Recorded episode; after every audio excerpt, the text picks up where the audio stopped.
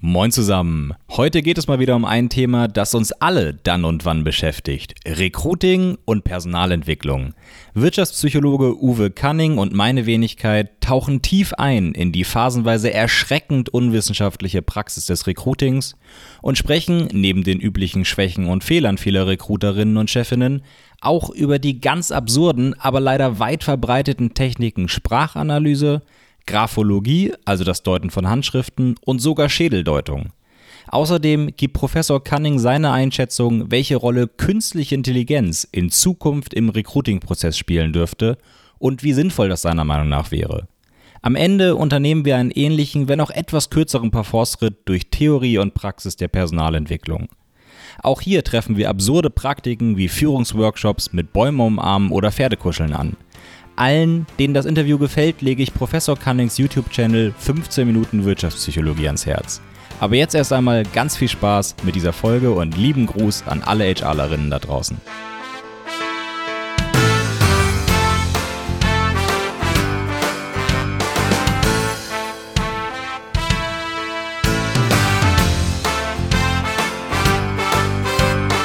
Herzlich willkommen, Herr Cunning. Wie geht es Ihnen?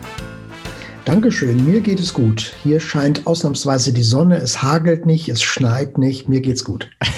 ja, das ist dieses Jahr mal ein richtiges Aprilwetter, ne? Also hier war auch heute Sonnenschein, Hagel, Schnee, Regen, alles dabei. Ja, so ist das hier auch in Münster. Sehr schön. Wir wollen uns heute dem Personalmanagement, dem Recruiting und anderen Themen widmen, die so ziemlich jeder in seinem äh, Berufsalltag oder seinem Berufsleben äh, Kontakt zu hat. Und das Erste, was ich mit Ihnen gerne machen würde, ist dazu eine Bestandsaufnahme. Das heißt, wir wollen uns einmal angucken, wie sieht denn die Praxis aus, bevor Sie uns mhm. sagen, was mit dieser Praxis alles verkehrt ist. Deswegen würde ich gerne bei den, bei den Personen anfangen. Aus Ihrer mhm. Erfahrung heraus, aus der Forschung vielleicht auch heraus, wer wird denn HRler, wer wird Recruiter? Was für ein Typ Mensch ist oh. das? Das ähm, zu Typ Menschen kann ich gar nichts sagen. Mhm. Wenn wir uns mit der Frage beschäftigen, welche Berufsfelder führen zu diesem Bereich, dann kann mhm. man sagen, so ziemlich alle. Also ganz viele Menschen landen da einfach im Personalwesen. Also typischerweise gibt es natürlich Ausbildungen, die dahin führen. Wenn man jetzt eine kaufmännische Ausbildung in dem Bereich macht, wenn man BWL studiert, wenn man Wirtschaftspsychologie studiert, wenn man Pädagogik studiert, das sind so typische Studiengänge. De facto sieht es aber so aus, dass ganz viele Menschen da arbeiten, die irgendwie da mal gelandet sind die meinetwegen Lehrer werden wollten. Und da gab es damals keine Stellen, als man fertig war. Dann kommt man über die Erwachsenenbildung rein. Juristen kommen übers Arbeitsrecht hinein. Sie können auch einen Sinologen da finden in führender Position. Also es ist extrem heterogen. Mhm, das Gefühl habe ich auch, dass das bei vielen so eine Art Notfallkarriere ist. Äh, auch Wirtschaftspsychologen habe ich viele im Bekanntenkreis, die dann sagen, ja gut, dann am Ende wird es doch Recruiting. Ähm, mhm. Schlägt sich das denn Ihrer Erfahrung nach auch wieder, dass dadurch da ganz viele sind, die das, was sie da machen, on the job gelernt haben, dass sie gar nicht so das, das theoretische, den theoretischen Background haben, um zu verstehen, wie sie vorgehen sollten? Ja, ich glaube, das ist eher der Regelfall als die Ausnahme, dass man sowas nicht in seinem Studium hatte, dass man keine Forschungsergebnisse dazu kennt. Ich halte sehr viele Vorträge und da kommen dann manchmal Menschen zu mir, die schon lange in dem Bereich arbeiten und sagen, ich wusste gar nicht, dass es Forschung dazu gibt. Also ähm, das ist sehr viel Learning by Doing, vor allen Dingen je kleiner das Unternehmen ist. Wenn Sie sich vorstellen, 80 Prozent der Menschen arbeiten in Deutschland in Unternehmen mit weniger als zehn Mitarbeitern. Die haben nicht mal eine Personalabteilung. Oder auch wenn Sie jetzt ein Unternehmen mit 100, 200 Mitarbeitern nehmen, die haben keine Experten für alle möglichen Bereiche des Personalwesens. Das heißt, man kommt da irgendwo so rein, man liest ein bisschen Ratgeberliteratur, man geht vielleicht mal zu irgendeinem Kongress, man hört, was machen Kolleginnen und Kollegen in der Szene, ähm, man hat ein Bauchgefühl, man glaubt, Menschenkenner zu sein und so basteln sich da sehr viele etwas zurecht, obwohl es auf der anderen Seite sehr viel Forschung gibt, die einen wirklich weiterbringen könnte. Und wenn jetzt jemand das wirklich studiert hat, Personalwesen oder wie auch immer der Studiengang dann heißt, würden Sie denn sagen, dass diese Studiengänge so aufgestellt sind, dass diejenigen das auch das, den Background bekommen, dass da auch ein großer psychologischer Anteil vielleicht ist und dass da nicht nur Bürokratie und feste Leitlinien mitgegeben werden? Ja, das ist eine große, äh, die große Frage. Ich glaube, das hängt sehr viel davon ab, welche Menschen vor Ort diese Lehre gestalten. Mhm. Also ich glaube, es ist nicht automatisch so, dass wenn man Personalmanagement studiert, dass man auch tief in die Forschung einsteigt. Das ist zumindest das, was ich immer so mitbekomme, ähm, sowohl an Universitäten als auch an Fachhochschulen dass äh, man sich zu wenig oft mit den äh, spezifischen Forschungsergebnissen auseinandersetzt. Das scheint dann schon eine Domäne auch der Psychologie zu sein, wirklich in jeder Veranstaltung immer Forschungsergebnisse zu präsentieren und zu schauen, was können wir damit machen in der Praxis.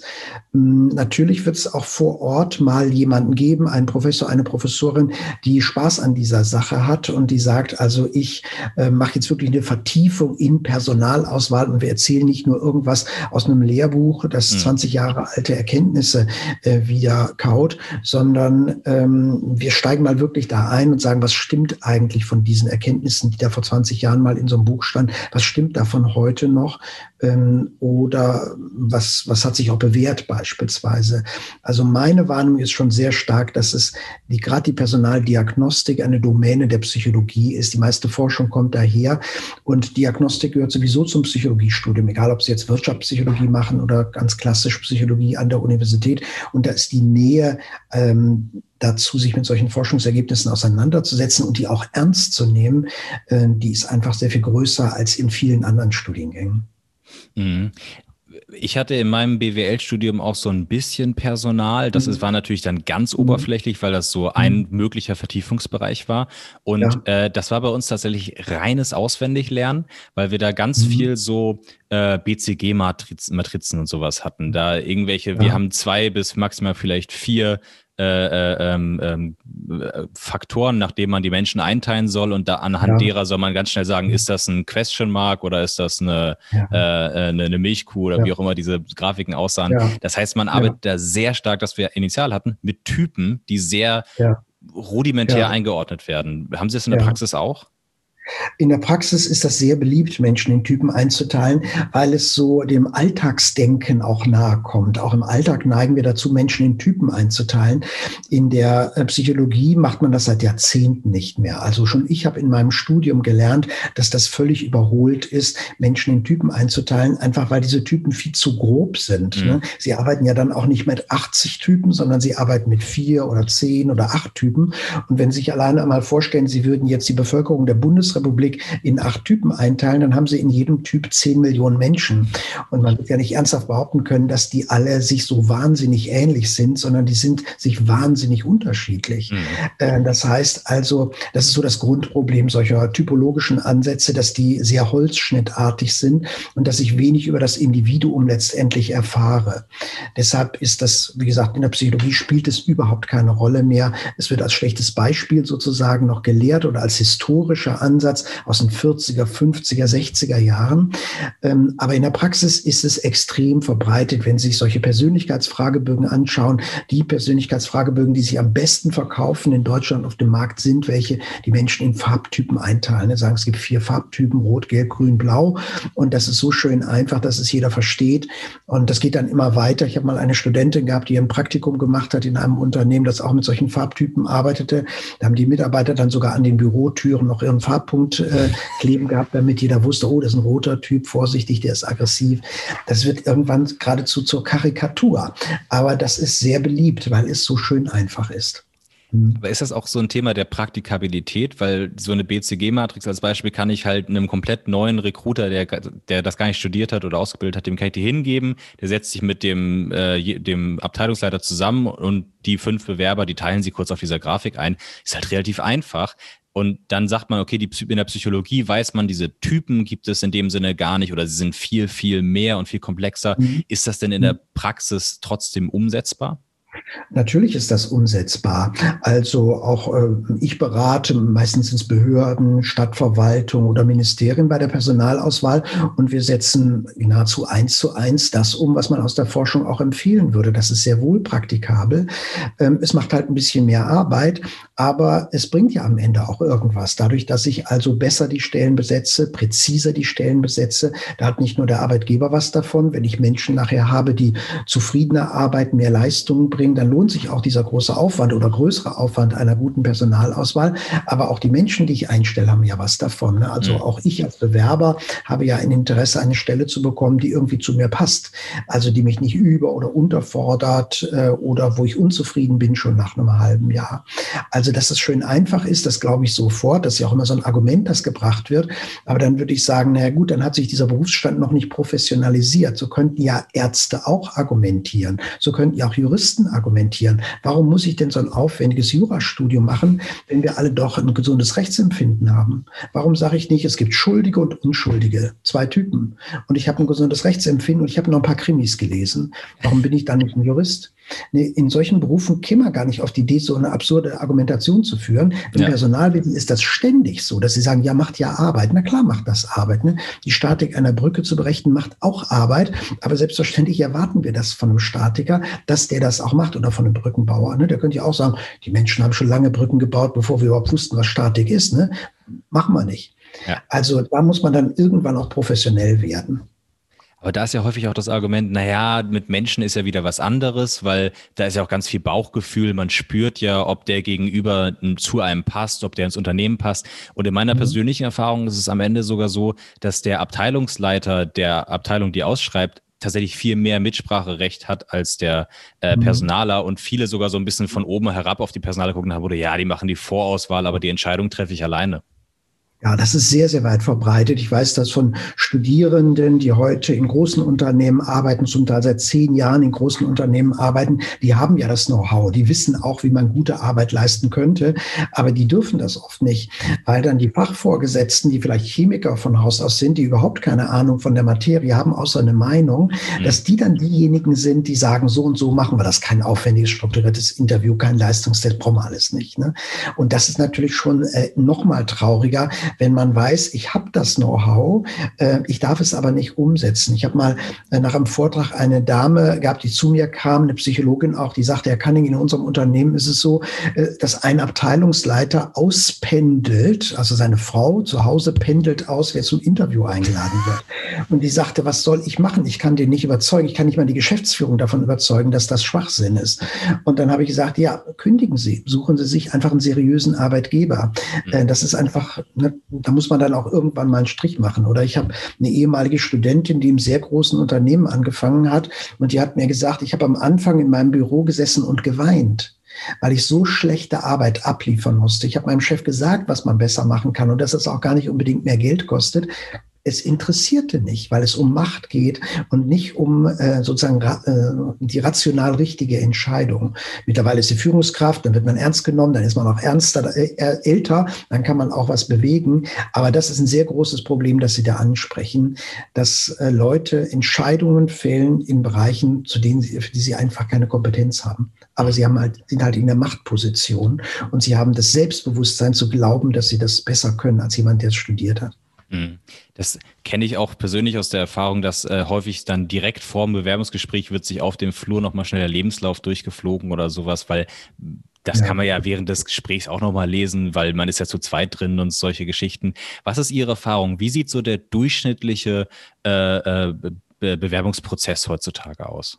Ja, das kann man relativ gut beschreiben. Also wir haben zwei Studien vor wenigen Jahren durchgeführt in Deutschland. Eine Studie, bei der wir über 200 Unternehmen danach fragen, nach welchen Kriterien sichten sie Bewerbungsunterlagen. Mhm. Und der zweite Schritt ist ja in der Regel das Einstellungsinterview. Die meisten Unternehmen machen ja auch nicht mehr. Bewerbungsmappen, Sichten und Einstellungsinterview.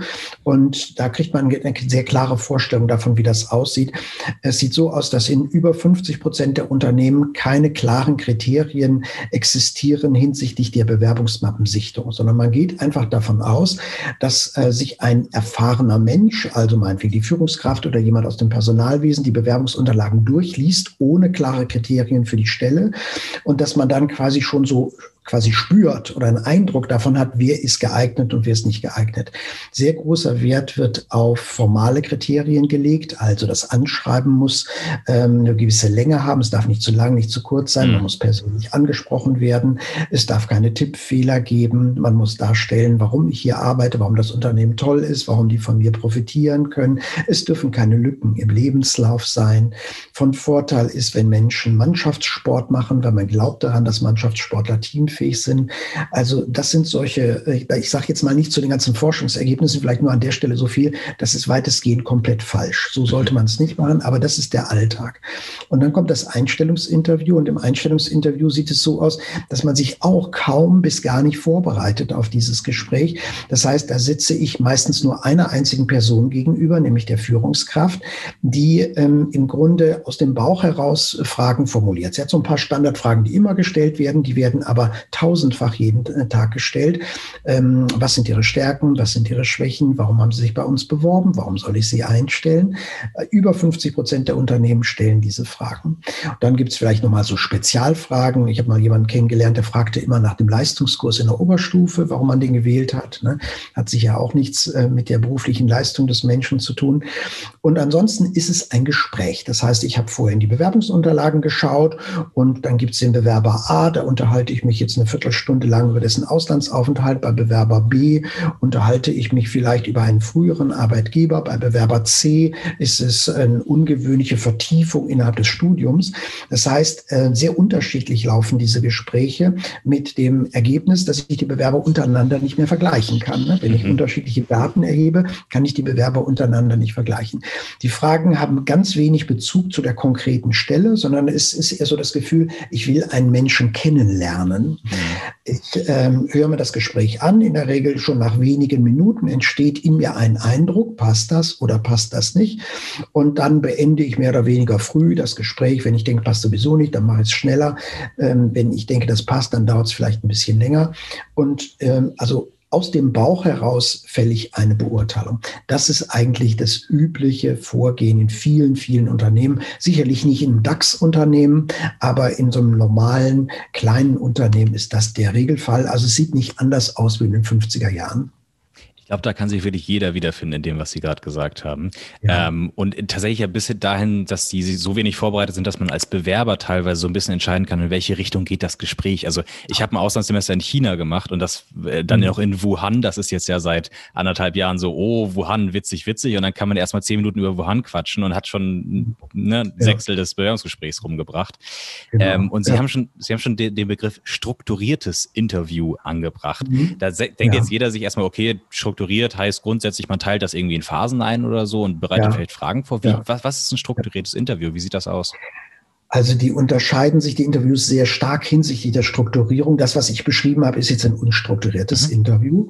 Und Jetzt kann man sich das mehr oder weniger abgestuft bis zu einem hochstrukturierten Interview vorstellen. Die Forschung würde hochstrukturierte Interviews empfehlen, weil die am besten berufliche Leistung prognostizieren. Das weiß man seit 30 Jahren, gibt es Meta-Analysen, die das zeigen. Ein hochstrukturiertes Interview sieht so aus, dass ich erstmal im Vorhinein eine sehr sorgfältige Anforderungsanalyse gemacht habe. Ich spreche mit mehreren Menschen, die den Arbeitsplatz kennen, also mhm. nicht nur mit dem Vorgesetzten, aber auch mit dem Vorgesetzten, um herauszubekommen, was macht man da eigentlich? Was sind so typische Problemsituationen, mit denen man konfrontiert wird, nicht nur fachliche Situationen, sondern auch meinetwegen Situationen im Umgang mit Kunden oder mit äh, Kolleginnen und Kollegen.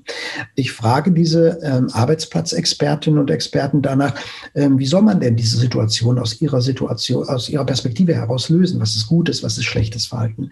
Und darüber definiere ich dann bestimmte Kompetenzdimensionen, die ich in dem Interview untersuchen will. Nehmen wir mal an, es geht jetzt um Führung. Dann habe ich ja jetzt Situationen, typische Situationen, Situationen aus dem Berufsalltag, in denen Führung vielleicht schwierig wird, relevant wird.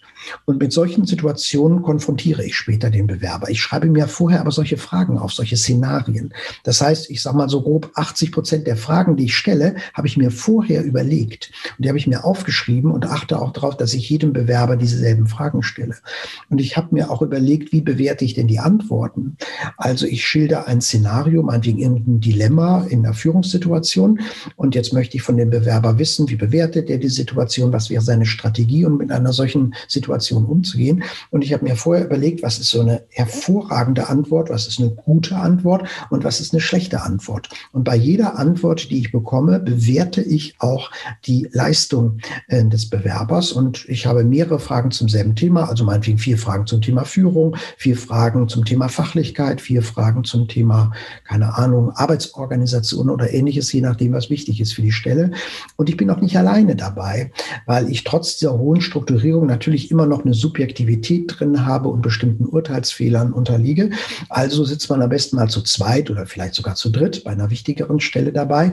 Und jeder von uns beurteilt jetzt unabhängig davon das, was der Bewerber sagt, und zwar immer nach vorgegebenen, äh, vorgegebenen Kriterien. Und danach wird das dann sozusagen zusammengetragen und ich bekomme dann so ein Leistungsprofil quasi von diesem Bewerber. Wie viele Punkte hat er auf der Dimension Führung, wie viele auf der Dimension Teamfähigkeit oder ähnliches. Und wir haben vorher ein Profil definiert ein Mindestanforderungsprofil, sodass auch sichergestellt ist, dass alle Bewerber nach den gleichen Maßstäben dann bewertet werden. Und dann fliegen vielleicht drei von den fünf Leuten, die ich interviewt habe, raus, weil die die Mindestanforderungen nicht erfüllen. Und bei den beiden, Vergle bei den beiden Verbleibenden schaue ich mir jetzt die Profile nochmal im Prinzip im Vergleich an. Das wäre so ein Beispiel für ein sehr hoch strukturiertes Interview. Die Forschung zeigt seit Jahrzehnten, dass man solche Interviews durchführen sollte. In unserer Studie, bei der wir über 200 Unternehmen so vor ungefähr fünf Jahren befragt haben, gab es gerade mal vier Prozent der Unternehmen, die das so hoch strukturiert machen, wie ich gerade beschrieben habe.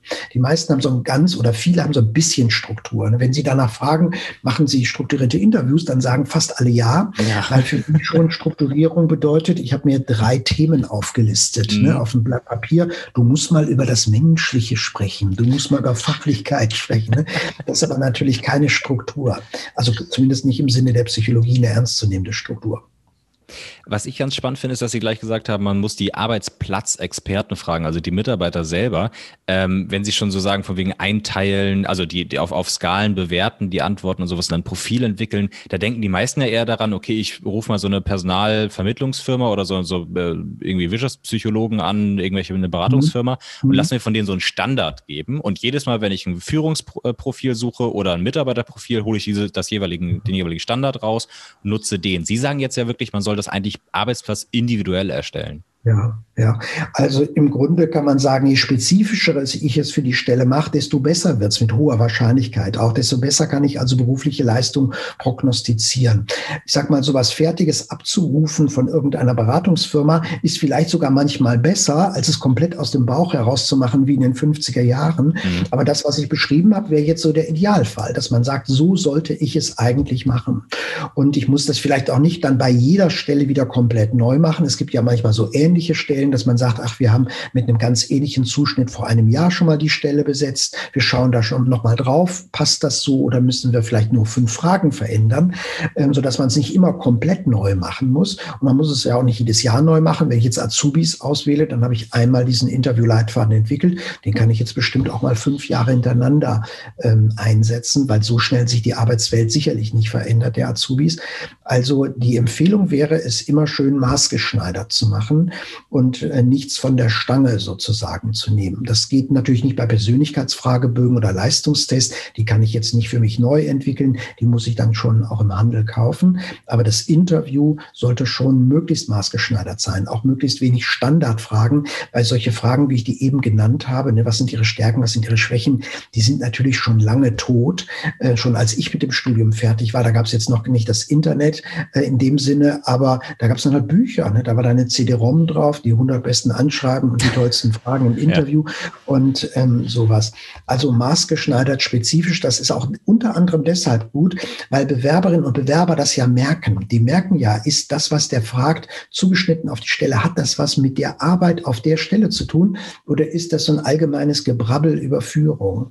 Und wir wissen, dass wenn die Bewerber den Eindruck haben, das ist sozusagen wirklich zugeschnitten, die haben sich Mühe gegeben mit diesem Auswahlverfahren, das hat per Augenschein etwas zu zu tun mit der beruflichen Realität in diesem Unternehmen, dann nehme ich das Verfahren ernster, dann strenge ich mich auch mehr an. Mhm. Und ich bin auch eher bereit, später den Vertrag zu unterschreiben, als wenn ich den Eindruck habe, boah, die haben mich genommen, weil ich nett bin. Ne? Oder äh, im Grunde ist eh egal, was ich sage.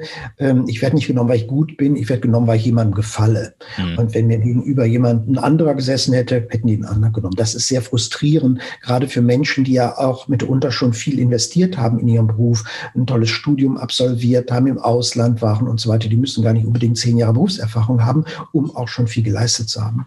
Mhm. Man hat ja auch einfach das Gefühl, mehr von dem Unternehmen, mehr von der Stelle verstanden zu haben, selber einen besseren Eindruck gewonnen zu haben, wenn vor allem echte Menschen sitzen, die einem auch wirklich mhm. das erzählen, was relevant ist und nicht einfach diese Standardfragen durchgehen. Aber ja. gleichzeitig kommen wir ja auch zum, zum Thema Stresslevel, weil viele finden es ja auch relativ angenehm, wenn so die Standardfragen kommen, wo sie ihre fast mhm. auswendig gelernten Antworten runterbeten können. Und wenn ja. sie jetzt sagen, da soll am besten noch einer sitzen und nach jeder einzelnen Antwort sich so eine ja. Notiz machen, fünf Punkte, zehn Punkte, acht Punkte, ja. das hebt ja das Stresslevel.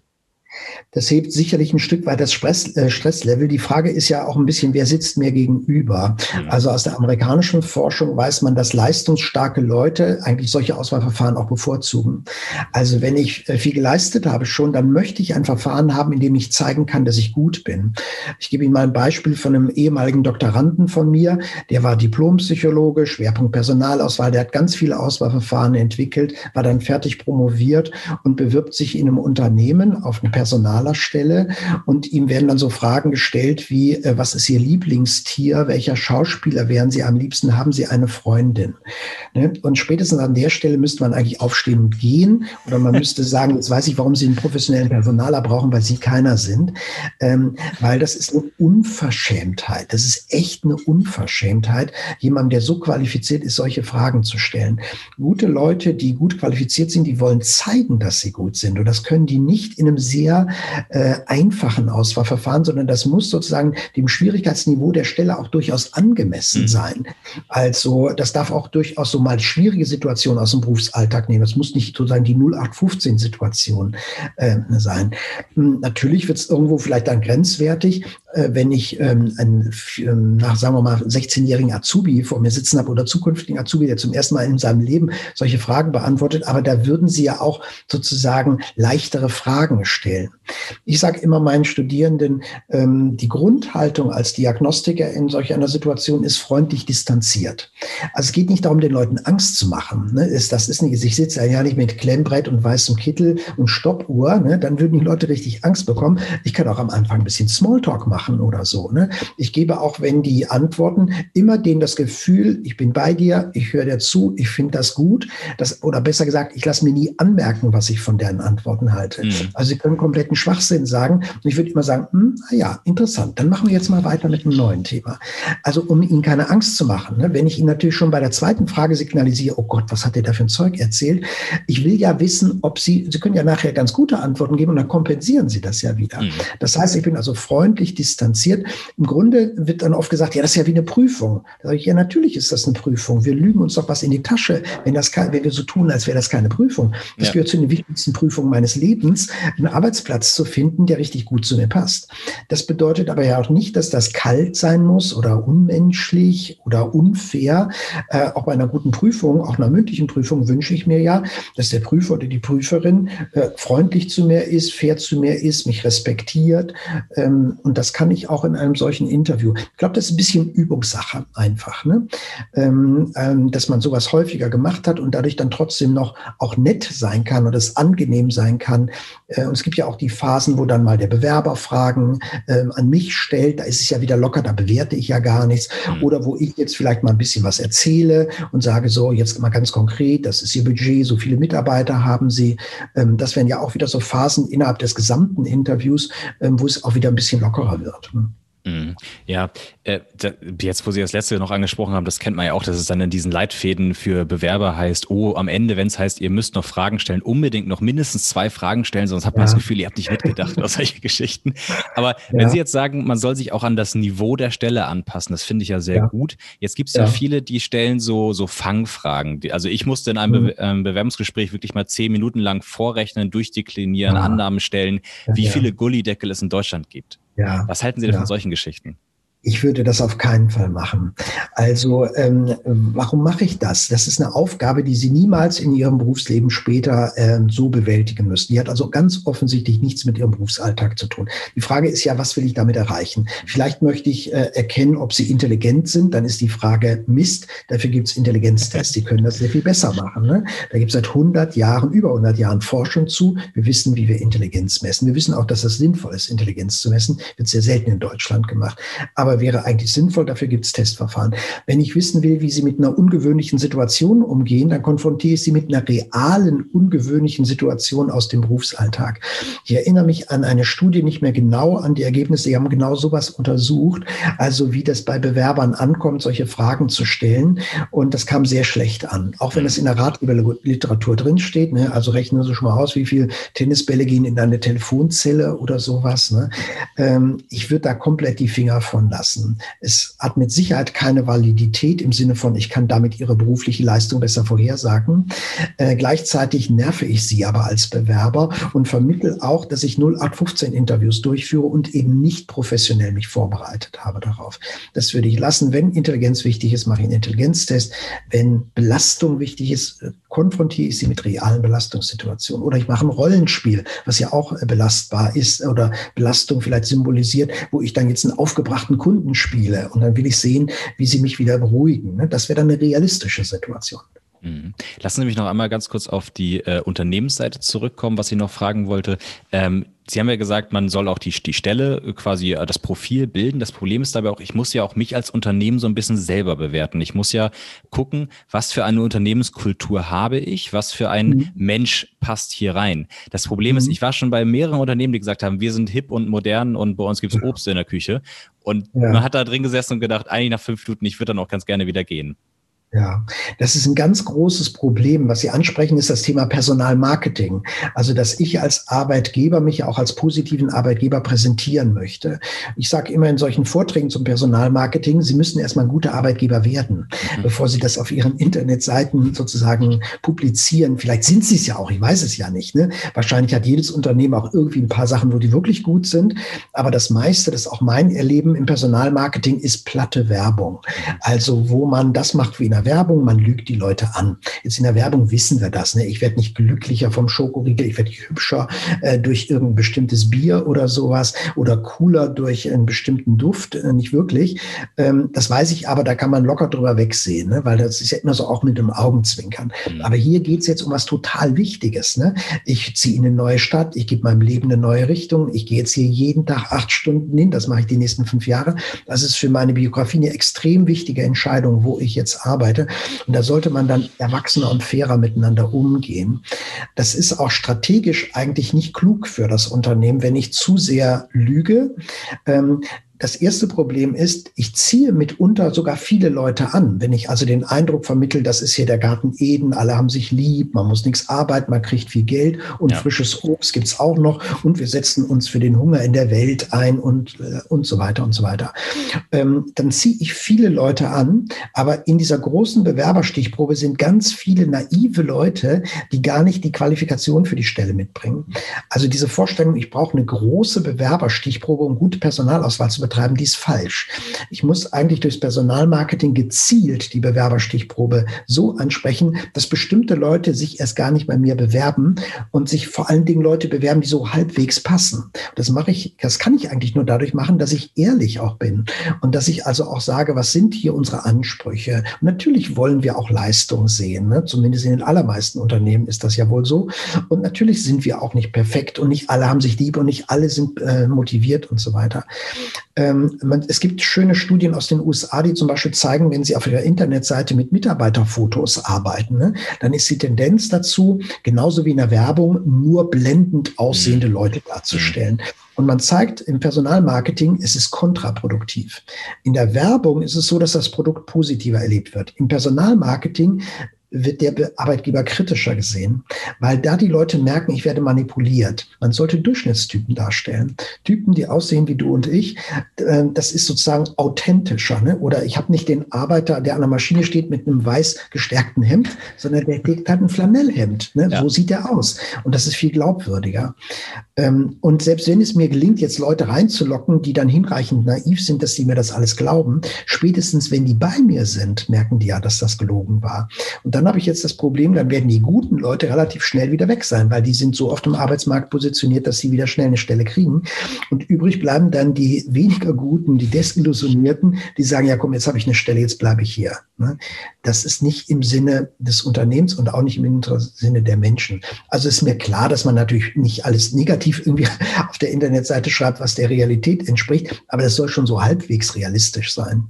Mhm. Auf jeden Fall. Und ich, also ich persönlich, wenn ich schon eine Stelle sehe, wo sie aktiv damit werben, dass sie auch Wasser anbieten, ist für mich immer eine von denen, die ich schon gleich aussortiere. Ja. Aber ja, ja. Wo, wo Sie gerade schon die, die Bewerbungsfotos ansprechen, äh, die, die Mitarbeiterfotos ansprechen, mhm. das ist ja auch immer wieder ein großes Thema. Wie wichtig sind sympathische Bewerbungsfotos? Wie wichtig ist Attraktivität allgemein? Wenn wir schon gesagt haben, Bauchgefühl spielt ganz viel rein. Und jetzt sagen wir mal ehrlich, bei ganz vielen ist, wenn der Bewerber nicht gut aussieht, dann ist das Bauchgefühl aber schon mal ganz schlecht. Ja, eindeutig, eindeutig. Also es gibt ganz viel Forschung zu solchen systematischen Fehlern der Personenbeurteilung und systematischen Fehlern in der Personalauswahl. Und ein äh, Fehler ist äh, oder eine Verzerrung ist dieser Attraktivitätseffekt. Das äh, gibt es ganz lange Forschung schon zu. Äh, Sie sehen, dass wenn Sie mit den gleichen Bewerbungsmappen jetzt im Experiment arbeiten und Sie tauschen nur die Fotos aus, dass das einen starken Effekt erzielen kann, dass wenn die Menschen gut aussehen, physisch attraktiv sind, dass die positiver bewertet werden, auch auch in solchen Kompetenzbereichen, die gar nichts mit dem Aussehen zu tun haben. Ne? Ich könnte ja jetzt sagen, ja gut, wenn jemand gut aussieht, dann äh, gefällt ja auch den Kunden besser. Ne? Das wäre ja noch rational. Aber das Problem ist, dass man automatisch aus dem Bauch heraus denkt, wenn jemand gut aussieht, ist er auch fachkompetenter, ist er auch intelligenter, ist er auch teamfähiger. Und das stimmt auch nachweisbar, stimmt das nicht.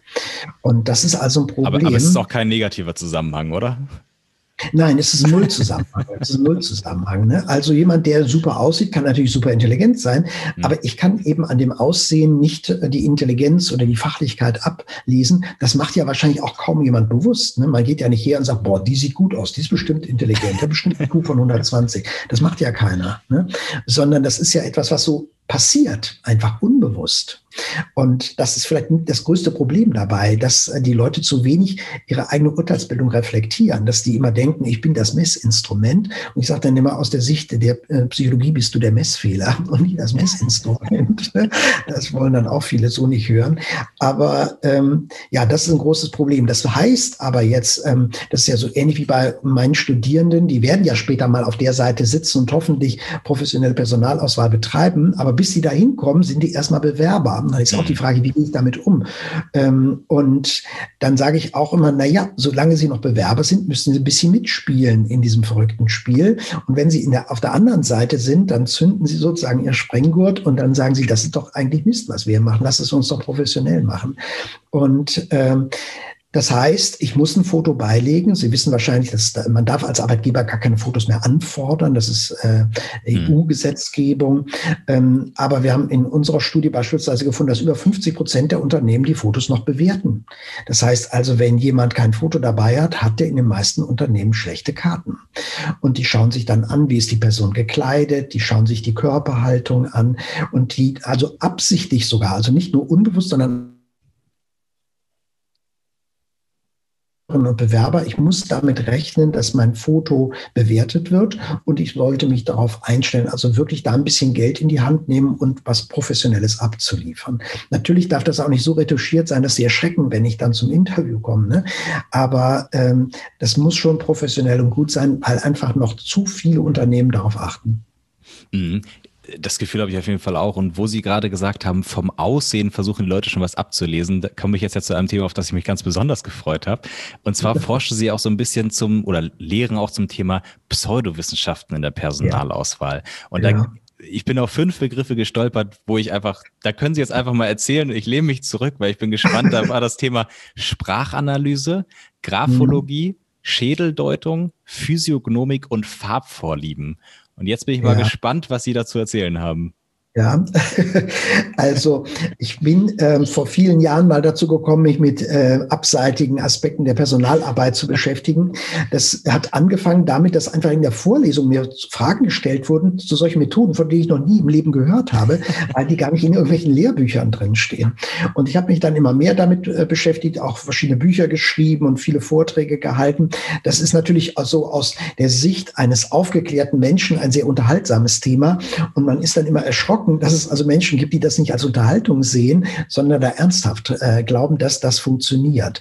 Also Schädeldeutung beispielsweise ist etwas, ähm, das hat eine ganz, ganz lange Tradition. Das wird sogar bis auf Aristoteles zurückverfolgt, der sich auch nicht mehr wehren kann. Wir wissen nicht, ob er es wirklich war, äh, der gesagt hat, wenn Menschen aussehen wie Tiere, dann haben sie die Eigenschaften. Ne? Wenn mir also jemand begegnet, der aussieht wie ein Schaf, dann ist er ein bisschen dumm. Wenn mir jemand begegnet, der aussieht wie ein Kamel, dann ist er genügsam. Jetzt können Sie überlegen, wie oft Sie schon Menschen getroffen haben, haben, die wie Schafe oder Kamele aussehen. Das kommt relativ selten vor.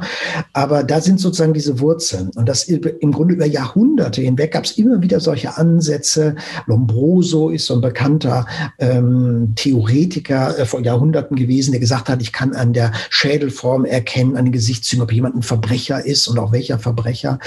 Und ähm, das ist dann nach dem Zweiten Weltkrieg Rasselehre der Nazis, ist das komplett tot gewesen in Deutschland. Und dann ist das aber so in den 90er Jahren wieder wie so ein Zombie aus der Gruft gestiegen. Ähm, und es gab dann wieder, es gibt auch heute noch Leute, die das quasi professionell betreiben. Wenn Sie es mal googeln, dann gibt es kleine Unternehmensberatungen, Ein-Mann-Unternehmensberatungen, die sagen, ich schaue mir das Foto eines Bewerbers an und ich schaue mir den Augenabstand an, die Nasenlänge, die Ohrläppchengröße oder solche Geschichten und dann deute ich das. Das ist natürlich wirklich kompletter Blödsinn und das ist natürlich auch etwas, was kaum ein Unternehmen macht. Aber wenn Sie sich vorstellen, ähm, wir haben dreieinhalb Millionen Unternehmen, 3,6 Millionen Unternehmen in Deutschland. Das reicht ja, wenn das irgendwie ein Promille macht. Dann sind es immer noch Tausende von Bewerbern, die mit so einem Mist konfrontiert werden. Es gibt es tatsächlich. Und zumindest in den 90er Jahren, wenn Sie auf den Internetseiten solche, also späte 90er Jahre, auf den Internetseiten dieser Anbieter waren, haben Sie durchaus renommierte äh, Unternehmen gesehen, die Sie alle kennen, ähm, die sozusagen als Referenzen angegeben wurden. Jetzt weiß man natürlich nie, ob das stimmt, mhm. aber das war nicht nur die Kowalski GmbH, die irgendwie im Hinterhof Autos repariert, wo man sagt, okay, die haben so wenig Ahnung davon, die kann man dann vielleicht über den Tisch ziehen, sondern das waren durchaus große Unternehmen. Ich war selbst in einem Unternehmen, einem amerikanischen Unternehmen, internationaler Konzern, die überlegten, bei der Auswahl ihrer Trainees unter anderem Schädeldeutung einzusetzen. Ne? Also muss ich sagen, wenn es, wenn selbst Leute, die da studiert haben, die da richtig viel Geld auch verdienen in der Personalabteilung, bestimmt in so einem internationalen Konzern, wenn die auch nur ansatzweise glauben, dass sowas funktioniert, dann, äh, ja, dann darf man sich nicht wundern, dass so sowas äh, diffiziles wie ein hochstrukturiertes Interview, sowas interessiert die dann schon gar nicht mehr. Ne? Wenn ich daran glaube, dass es Schädeldeutung gibt, dann muss ich gar nicht mehr mit Validität vom Interview kommen. Also das ist so sicherlich mit das Skurrilste überhaupt, was es gibt. Ist dann das denn seit den, seit den 90ern wieder weniger geworden? Oder hat ich glaube, ich habe das Gefühl, dass es etwas weniger geworden ist so in den letzten zehn Jahren. Das war so an den Ende der 2000er, Anfang der oder Anfang der 2000er, Ende der 90er Jahre waren solche Leute auch häufiger im Fernsehen, in mhm. einer Talkshow bei Kerner oder so. Und dann waren Leute aus dem Publikum gedeutet.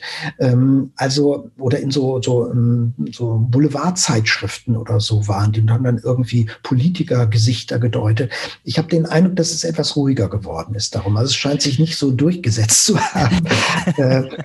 aber natürlich wird es das immer noch geben. Also ich habe, ich sage mal, vielleicht vor drei Jahren, so länger ist das nicht her, hatte ich mal einen, äh, eine Mail von einer jungen Ärztin, die abends auf einer Weiterbildung in Bochum war und ganz entsetzt war. Das war eine Weiterbildung zum äh, eine Informationsveranstaltung ähm, in, als zur Weiterbildung als Schädeldeuter. Und dann hat die so ein bisschen gegoogelt und wollte mal mit mir sprechen, was das eigentlich wäre und war ganz entsetzt, weil die sagte, da saß ein Architekt neben mir, da saß ein Jurist neben mir, die sind ja nicht doof.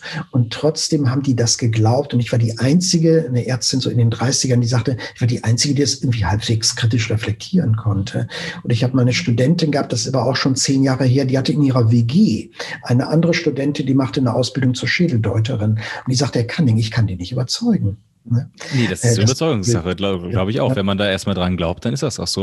Und das ja, ist ja wahrscheinlich auch, auch, auch eine stark kulturelle Sache. Also Sie haben ja schon die USA angesprochen, da gibt es ja bis heute im, im Fernsehen diese, diese Sidekicks, diese, diese Menschen, die, die sagen, sie sind Medien und können mit Toten sprechen und so eine Geschichten. Das ist ja unfassbar erfolgreich. Da ist sicherlich auch viele, die sich das aus Spaß angucken, aber auch ganz, ganz viele, die wirklich daran glauben und ihren letzten Cent ausgeben, damit sie da über das Medium mit ihrer toten Oma sprechen können oder so eine Geschichten. Ja, ja, das ist so, in Deutschland wäre es Astro TV, ne? Mhm.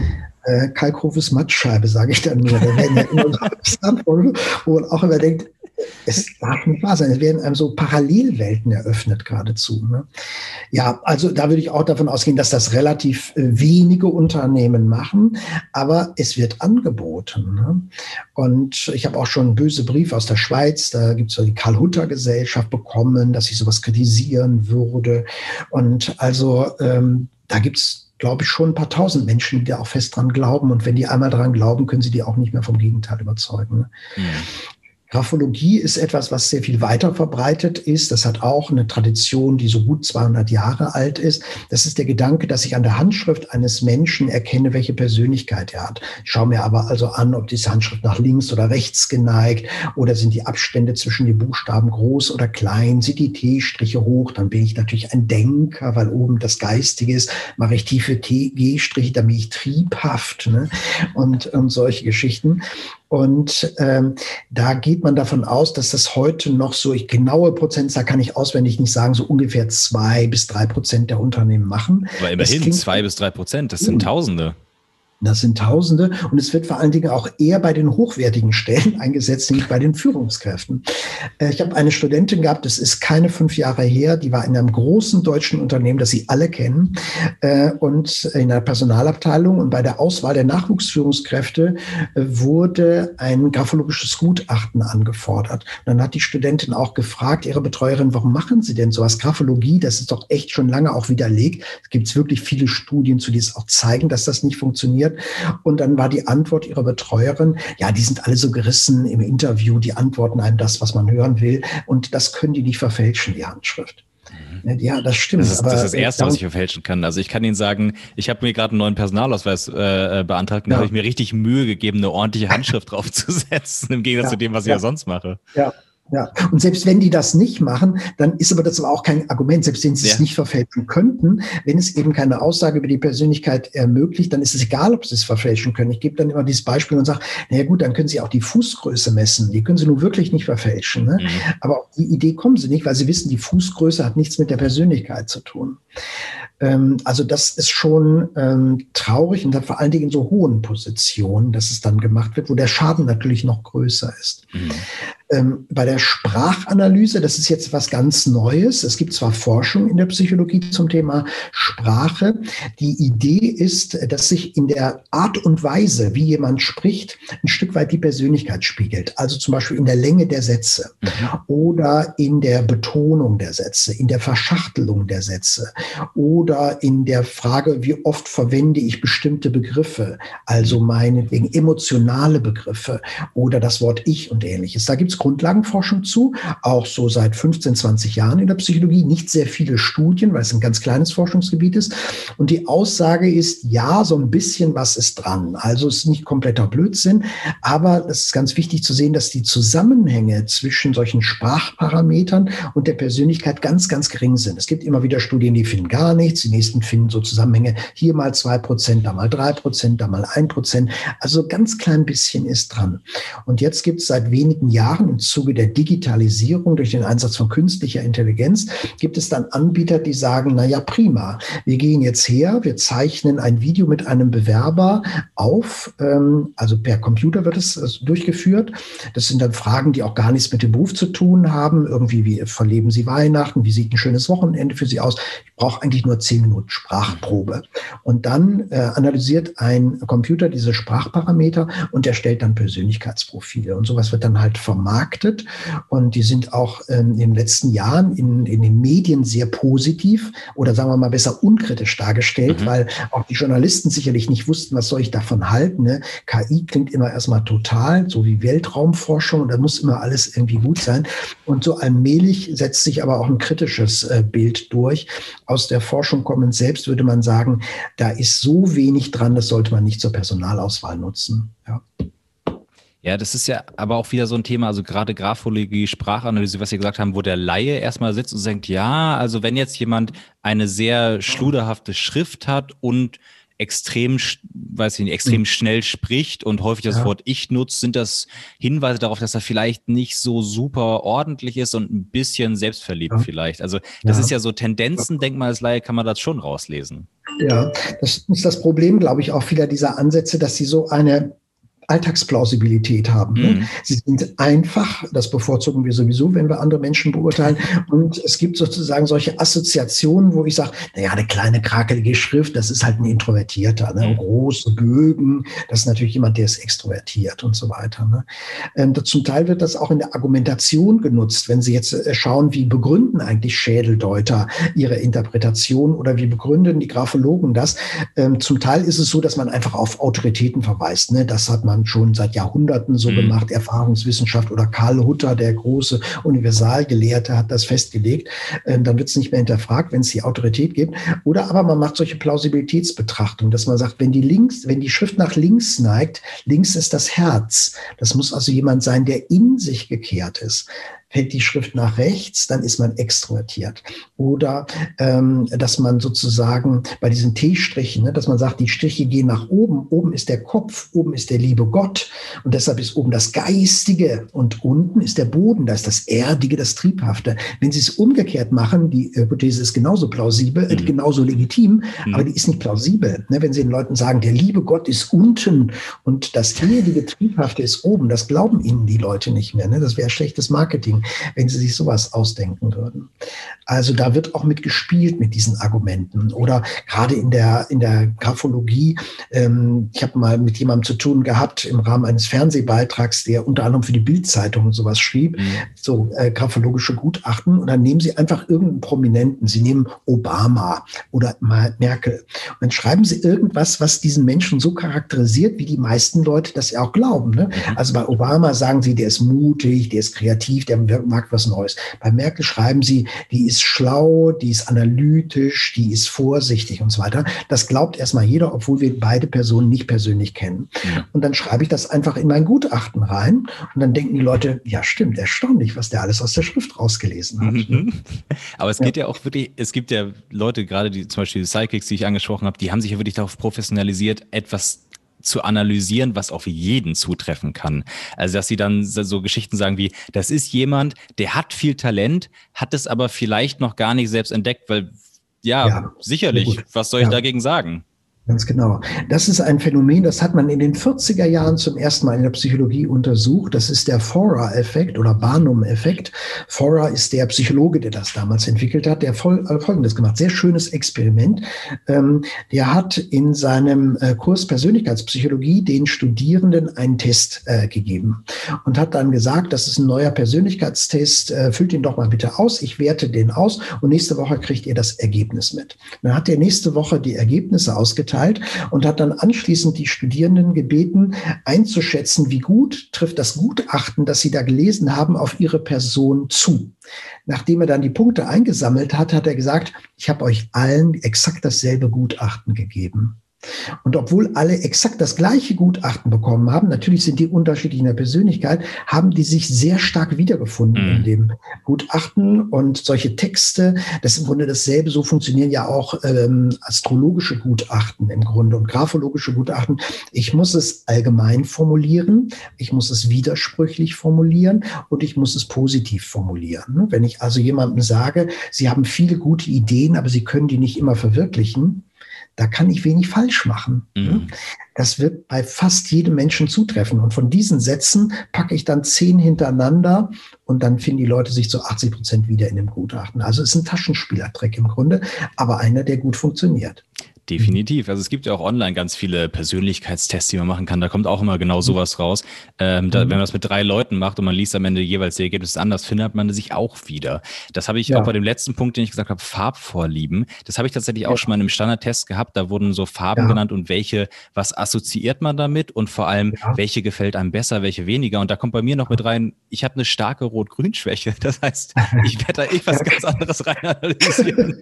dann wird es schwierig, dann wird es schwierig. Dann dann äh, werden sie gleich eingewiesen, weil sie so merkwürdige Ergebnisse Ja, es gibt tatsächlich einen Test, der jetzt spielt in der Forschung keine Rolle, den Lüscher Farbentest. Äh, der war so populär, dass der auch so von, ähm, von solchen Buchclubs quasi vertrieben wurde. Äh, und da geht es darum, da haben sie eine Reihe von Farbkarten und sie müssen die Farbkarten dann in so eine Rangreihenfolge legen, von am liebsten bis ich mag es gar mhm. nicht. Und dann gibt es halt in dem Buch dann so Deutungen dazu. Und auch hier wieder, wenn Sie fragen, was die Basis dafür, das hat sich einfach jemand ausgedacht. Ne? Das mhm. ist so ähnlich wie Körpersprache-Deutung, ganz ehrlich. Vieles davon ist auch einfach nur ausgedacht. Ne? Es gibt keine Forschung, die uns zeigt, dass jemand, der die Arme überkreuzt, dass der jetzt grundsätzlich irgendwie distanziert wäre. Ne? Das werde ich schon allein daran sehen, dass er das ja auch nicht zwölf Stunden am Tag macht. Der ändert ja ganz oft seine äh, Bewegung. Und trotzdem neigen wir aber dazu, sowas zu deuten. Oder es gibt einen äh, ganz berühmten Deuter, der mittlerweile, ich weiß gar nicht mehr, ob er noch lebt, wenn dann muss er so auf die 90 zugehen, Sami Molcho. Ältere kennen den wahrscheinlich noch, der war auch so in den 70er, 80er Jahren, ganz oft im Fernsehen, 90er Jahre. Und der hat ganz viele solcher Deutungen aufgestellt, die sind unterhaltsam. Der hat ganz viele Bücher damit äh, verkauft. Also zum Beispiel, ob der Bewerber, wenn der auf mich zukommt, ob er mir die Handrücken zeigt, wenn er auf mich zugeht, oder ob die mhm. Hände sozusagen so ähm, die Finger glatt runterhängen und die Hände quasi offen offen sind. Daran soll ich sehen, ob der etwas zu verbergen hat oder ob der offen ist. Ne? Das ist einfach nur ausgedacht. Aber es hat eine Alltagsplausibilität und deshalb wird es viele Menschen geben, die das glauben. Glaube ich gern. Was Sie eben ganz kurz angesprochen haben bei Sprachanalyse ist schon das Thema KI. Wie Sie auch gesagt haben, der Laie ist sofort, oh, KI, da ist ja alles mit möglich, da kann man ja in Zukunft ganz viel mitmachen, kann man ja sicherlich auch. Ähm, mhm. Gibt es da schon, schon Produkte am Markt oder zumindest Ansätze, wo Sie sagen würden, ja, das basiert auf guter Forschung, damit können wir die, das Recruiting verbessern? Ich kenne kein Produkt. Also ich würde es auch so sehen, das ist eine neue Technologie. Man muss mal schauen, was draus wird. Äh, so prinzipiell ist es denkbar, dass künstliche Intelligenz helfen kann bei der Personalauswahl. Ich denke vor allen Dingen an die Vorauswahl, mhm. also an die Bewerbungsmappensichtung. Alles, was ich bisher zu dem Thema gelesen habe und was ich auch an Produkten kennengelernt habe, ähm, war so, dass ich sage, man sollte besser die Finger davon lassen. Das ist diese Sprachanalyse oder es geht auch noch weiter, dass zum Beispiel die Körpersprache gedeutet angedeutet wird. Ne? Dass ich mhm. also jetzt das Interview mit der Webcam aufnehme und dann schaue ich mir an, halt, wie stark bewegt jemand den Kopf, wo guckt der hin, hält der Blickkontakt mit der Kamera oder ähnliches. Und dann wird das halt auch wieder über künstliche Intelligenz gedeutet. Wir wissen aber aus der Forschung, dass ähm, nur geringe Zusammenhänge bestehen zwischen Körpersprache und Persönlichkeitsmerkmalen. Da haben Sie so ein ähnliches Problem wie bei der Sprachanalyse. Da ist wieder was dran, das ist nicht kompletter Blödsinn, aber die Zusammenhänge sind einfach sehr sehr niedrig, so dass man nicht erwarten kann, dass das jetzt der große Schritt nach vorne ist. Oder es gibt Studien, die sich mit der Frage beschäftigen, Facebook-Daten. Finde ich bei Bewerbern in den Facebook-Daten Informationen, die mir weiterhelfen bei der Personalauswahl? Mal abgesehen davon, dass man sich natürlich fragen kann, geht mich das überhaupt irgendwas an ja. als Arbeitgeber? Da würde ich sagen, nein, das geht mich natürlich nichts an, aber es gibt solche Arbeitgeber. Ich habe das selbst bei einer Studentin vor maximal zwei Jahren erfahren. Die hat sich auf ein Praktikum beworben und ähm, dann hat die Firma gesagt, sie möchte, sollte ihren privaten Facebook-Bereich freistellen, damit die das lesen können. Und dann äh, hat sie Gott sei Dank natürlich gesagt, hier, ihr, ihr seid verrückt, yeah. das mache ich nicht nicht. Das ist ja völlig übergriffig. Und ähm, auch da ist wieder die Forschung so, es ist ein bisschen was dran, aber all diese ganzen Zusammenhänge sind immer so niedrig, dass man sagt, wahrscheinlich ist das nicht der große Wurf.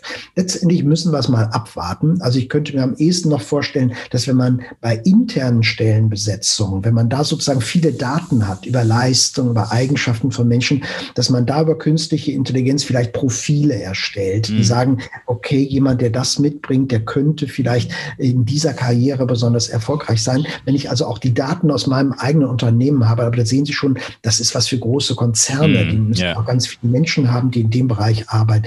Da könnte ich mir vorstellen, dass da was draus wird, aber Belege dafür, so dass ich jetzt sagen würde, ähm, das kann man empfehlen. Ich kenne keine. Ich kenne natürlich auch nicht alles, aber ähm, ich wäre da erstmal vorsichtig. Man muss mal abwarten. Ähm, Im Moment habe ich den Eindruck, das ist wie bei vielen neuen Technologien, dass die am Anfang auch sehr stark überschätzt werden. Das ist so mhm. wie, wenn Sie in die 50er Jahre Atomkraft gehen. Ne? Da waren auch die Ideen, wir fliegen bald mit atomgetriebenen Autos durch die Stadt. Ne? Ist bis heute nicht der Fall. Ähm, also dann gibt es sozusagen die einen, die es komplett verteufeln und die anderen, die denken, jetzt wird die ganze Welt sich ändern. Man muss mal zehn Jahre ins Land ziehen lassen und gucken, was draus wird. Auch wenn ich zu Vorträgen eingeladen werde in Unternehmen, die da auch verunsichert sind, dann sage ich immer, warten Sie doch mal fünf Jahre ab. Ne? Es gibt doch gar keinen Grund, da jetzt Geld zu investieren. Wir wissen, wie gute Personalauswahl äh, abläuft. Im Grunde haben Sie genug zu tun, das erstmal umzusetzen, was wir schon wissen. Und da muss man mal gucken, ob es in äh, fünf Jahren, in zehn Jahren irgendwelche Erkenntnisse gibt, dass künstliche Intelligenz als zusätzliche Methode weiterhilft. Dass das jetzt wirklich die, der große Wurf ist in der Personalauswahl, ich glaube da eher nicht dran. Aber mhm. wir müssen es mal abwarten.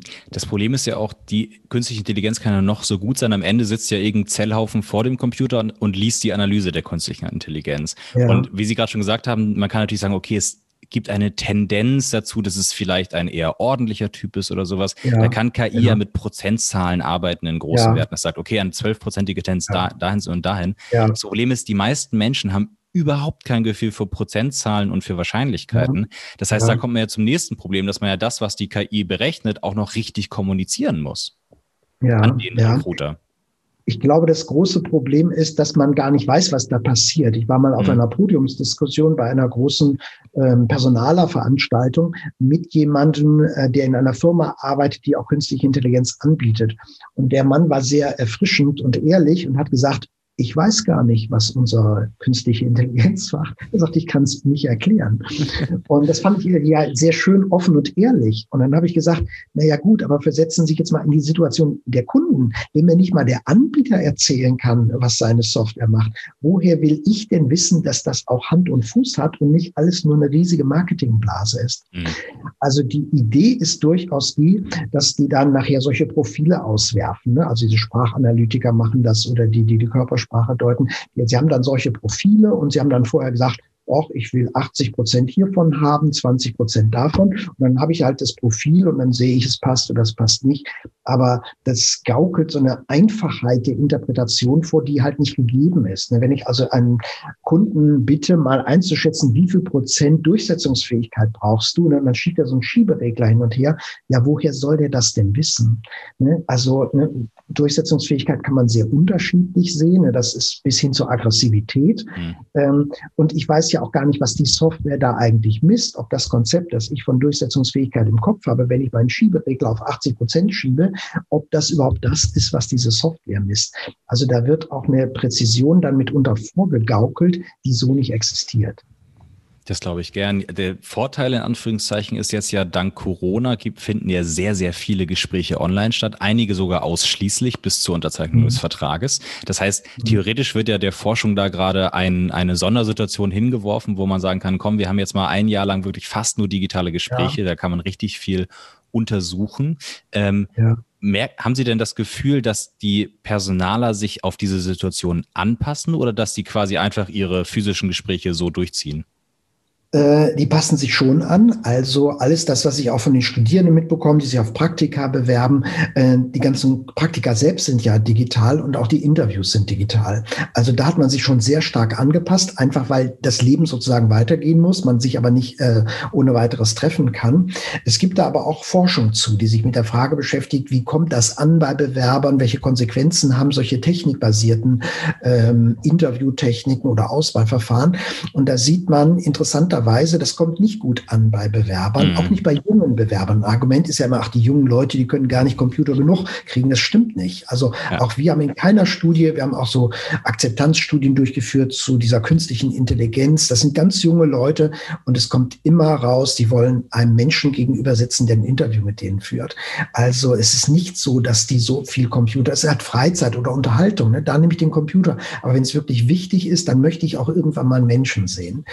Also das ist das eine, solche computerbasierten Auswahlverfahren ähm, werden weniger positiv erlebt von den Bewerberinnen und Bewerbern. Jetzt kann man natürlich sagen, in Zeiten von Corona kann man das akzeptieren. Ne? Dann sage ich, okay, die machen das, weil es jetzt nicht anders geht. Aber was uns noch mehr Sorgen bereiten sollte, ist, man sieht, dass die Leute schlechter abschneiden. Mhm. Dass die also in einem, äh, in einem digitalen Verfahren, in einem Verfahren, das also technikbasiert ist, gilt sogar fürs, Einst äh, fürs Telefoninterview, dass sie schlechter abschneiden als in einem realen Interview. Und man vermutet, das hat auch was damit zu tun, dass man sich weniger anstrengt. Oder vielleicht fehlt manchmal auch so dieses Erregungsniveau. Ne? Ich sitze hm. zu Hause an meinem Rechner, ich bin nur oberhalb vernünftig gekleidet und jetzt führe ich dieses, also ich jetzt nicht, aber im Prinzip, und dann führe ich dieses Interview. Ich brauche aber manchmal so ein bisschen auch diesen Kick, ne, dass ich denke, oh, jetzt wird's wichtig. Ne? Also so ein gewisses Erregungsniveau, damit ich maximale Leistung abrufen kann. Ja, diese Fahrt die, hin zum Bewerbungsgespräch, wo man schon die ganze Zeit denkt, ja. oh, gleich jetzt nochmal genau. irgendwie Ne? Das ist, das ist, was so ein bisschen fehlt. Und andererseits aber auch, äh, es ist ja eine unnatürliche Situation. Ich habe das mit dem Gespräch bei, mit Sarah Diefenbach schon angesprochen. Die Kollegen in mhm. Stanford haben ja eine tolle Studie gemacht, wo sie gesagt haben, mhm. diese Zoom-Interviews und Co., die sorgen ja, ja, dafür, dass sich dieser Fight-or-Flight-Instinkt auslöst. Weil ja. wenn ich ein, ein, äh, ein Gesicht ganz groß die ganze Zeit vor mir habe, dann evolutionär gesehen, entweder hat man gleich Geschlechtsverkehr oder man hat gleich einen Kampf. Das sind die beiden Optionen, die evolutionär vorgesehen werden. Das heißt, man ist in einer völlig absurden Situation, weil man sich darauf erstmal einstellen muss. Und ich glaube, das kenne ich aus der Vorlesung, ähm, diese merkwürdige Situation, dass man sich selbst immer sieht. Mhm. Dass man dieses kleine Fensterchen ja. hat, wo man sich selbst sieht und dadurch äh, sozusagen Feedback bekommt. Da kann man jetzt, äh, da gibt es in der Sozialpsychologie tolle Studien zu, äh, die zeigen, äh, man das objektive Selbstaufmerksamkeit. Wenn ich selbst zum Objekt meiner Aufmerksamkeit werde, zum Beispiel durch so ein Kamerabild, dann sieht man, dass die Menschen ihr Verhalten verändern. Und zwar verändern die ihr Verhalten in Richtung ähm, auf äh, ihr eigenes Selbstbild. Also das hat man mit Schulen untersucht, mit verspiegelten Klassenzimmern. Mhm. Wenn also die Schüler sich ständig immer sehen in den Spielen, dann werden die ruhiger, weil die auch die Störer haben das Selbstkonzept, ich bin einer von den Guten, die anderen sind das Problem. Und wenn ich jetzt aber in den Spiegeln ständig sehe, dass ich derjenige bin, der hier gerade Rabatz macht, dann hilft mir das, Selbstkontrolle auszuüben. Ne? Und solche Prozesse gibt es sicherlich auch bei diesen videogestützten Interviews, wenn ich mich selbst auch noch sehe. Mhm. Ja. Ich würde gerne eine Frage noch zum Recruiting, bevor wir nochmal ganz kurz zum Thema Personalmanagement Weiterbildung rüberspringen. Und zwar, mhm. wir haben jetzt ganz viel wieder über Interviews gesprochen, Live-Interviews, Video-Interviews. Mhm.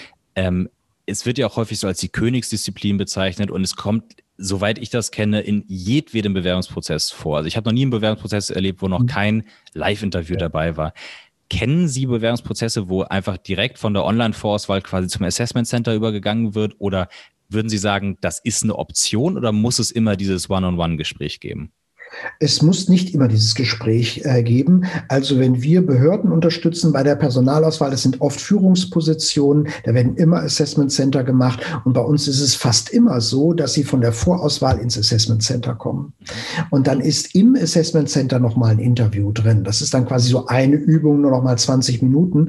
Also man muss nicht zwangsläufig ein Interview durchführen, um gute Personalauswahl zu betreiben. Es gibt auch andere Methoden. Ähm, das ist natürlich eine Methode, Methode, die relativ wenig Aufwand dann bedeutet, zumal so wie sie durchgeführt wird in Deutschland eigentlich fast gar keinen Aufwand bedeutet, sehr wenig Aufwand bedeutet. Deshalb wird es so gemacht. Aber das muss nicht zwangsläufig so sein. Es hat auch immer ein bisschen was mit der Menge der Bewerber zu tun. Ne? Wenn ich jetzt eine Führungsposition ausschreibe, ich habe vielleicht 20 Bewerbungen, davon fallen schon irgendwie acht sowieso durchs Raster oder zwölf, dann bleiben noch acht Leute übrig, die lade ich ein, dann springen noch mal zwei ab und dann spricht auch nichts dagegen zu sagen, dann machen wir doch einen ganzen AC-Tag. Der Aufwand Aufwand ist genau derselbe, als wenn ich jetzt acht Stunden, acht Stunden lang hintereinander Interviews führen würde. Aber ich kriege viel, viel mehr von den Bewerbern mit, weil die zusätzlich noch einen Leistungstest ausfüllen, weil die mal einen Vortrag halten und so weiter. Hm. Sehr schön. Dann lassen Sie uns einmal noch zum Thema, wenn ich jetzt jemanden rekrutiert habe. Ich habe jetzt ein, äh, ich habe ein wundervolles Team, ein, ich habe tolle Mitarbeiter. Dann geht es ja mhm. häufig, heute sehr viel um das Thema Weiterbildung und wie kann ich mhm. das tatsächlich mhm. auch so weit, dass viele Mitarbeiter das erwarten, dass sie schon im Bewerbungsgespräch mhm. äh, fragen, habe ich auch erlebt, wie viele Weiterbildungstage habe ich denn im Jahr, welches Weiterbildungsbudget? Ja. Und da habe ich aus meiner Erfahrung gelernt, dass es häufig so ein riesen Potpourri gibt. Da kann man sagen, hier ist ein, keine Ahnung, von Haufe, da ist das, äh, da ist die Website, such dir mal einen Kurs von 5000 aus, der dir gefällt. Und da ist wieder dieses Bauchgefühl, da ist ganz viel dieses, oh, was könnte ich denn mal machen, worauf hatte ich immer schon mal Lust und was könnte vielleicht auch zu diesem Job passen. Ja. Wie, wie ist denn da der Stand der Forschung? Gibt's da, gibt, ja. ist das gut erforscht oder ist das eher ein noch frisches Thema? Es gibt viel Forschung zum Thema Personalentwicklung ähm, und man würde eigentlich sagen, es bringt am meisten, wenn es maßgeschneidert wieder ist für die Problemsituation des Individuums. Also wenn ich eigentlich sage, ich mache sowas wie eine Bedarfsanalyse. Ähm, das kann unterschiedlich sein. Das Einfachste ist, ich frage die Leute, was interessiert dich? Aber dann habe ich ja auch das Problem, dass die vielleicht sich selbst gar nicht so richtig gut einschätzen können. Oder dass die ähm, sozusagen ihre, gerade ihre Schwächen immer schön umschiffen, dass sie sagen, ja gut, da mache ich jetzt gerade mal keine Fortbildung, aber ich kann nachher sagen, ich habe hier eine Fortbildung und hier eine Computerfortbildung und hier noch eine Fachlichkeitsfortbildung gemacht. Ähm, also gut wäre eigentlich, dass man wirklich analysiert, was sind die Stärken und was sind die Schwächen dieses Menschen, wie passt das zu den Anforderungen des heutigen heutigen Arbeitsplatzes oder zu den Arbeitsplätzen, auf die der sich mal hin entwickelt. Vielleicht wird die Person mal Teamleiterin, vielleicht wird die Person mal Abteilungsleiter oder so. Äh, und dass man dann darauf aufbauend ähm, einen Plan macht. Also dass man dann wirklich sagt, okay, Herr Meier muss vor allen Dingen vielleicht mal so an äh, seiner Konzeption von Führung arbeiten und der muss ruhiger werden, der muss sich mehr, äh, mehr im Griff haben.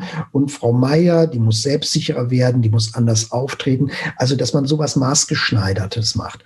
Und dann würde die Forschung zeigen, dass diese Maßnahmen, wenn wir jetzt nicht über Fachlichkeit reden, das ist ja immer leicht zu trainieren, mhm. sondern das Schwierige ist ja Verhaltensveränderung.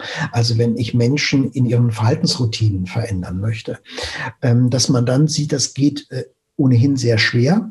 Also die Möglichkeiten durch Entwicklung jemanden zu verändern sind viel geringer, die Einflussmöglichkeiten als durch die Personalauswahl. Es ist also leichter, gut jemanden auszuwählen und zu platzieren, als wenn der einmal auf der Stelle ist, mir den zurechtzubiegen. Ja. Und in vielen Unternehmen denkt man aber, ich muss nicht so viel bei der Stellenbesetzung machen. Ich biege mir den ja zurecht. Ne? Und dann haben sie da jemanden, den sie eben nicht mehr zurechtbiegen können, weil der das auch gar nicht einsieht.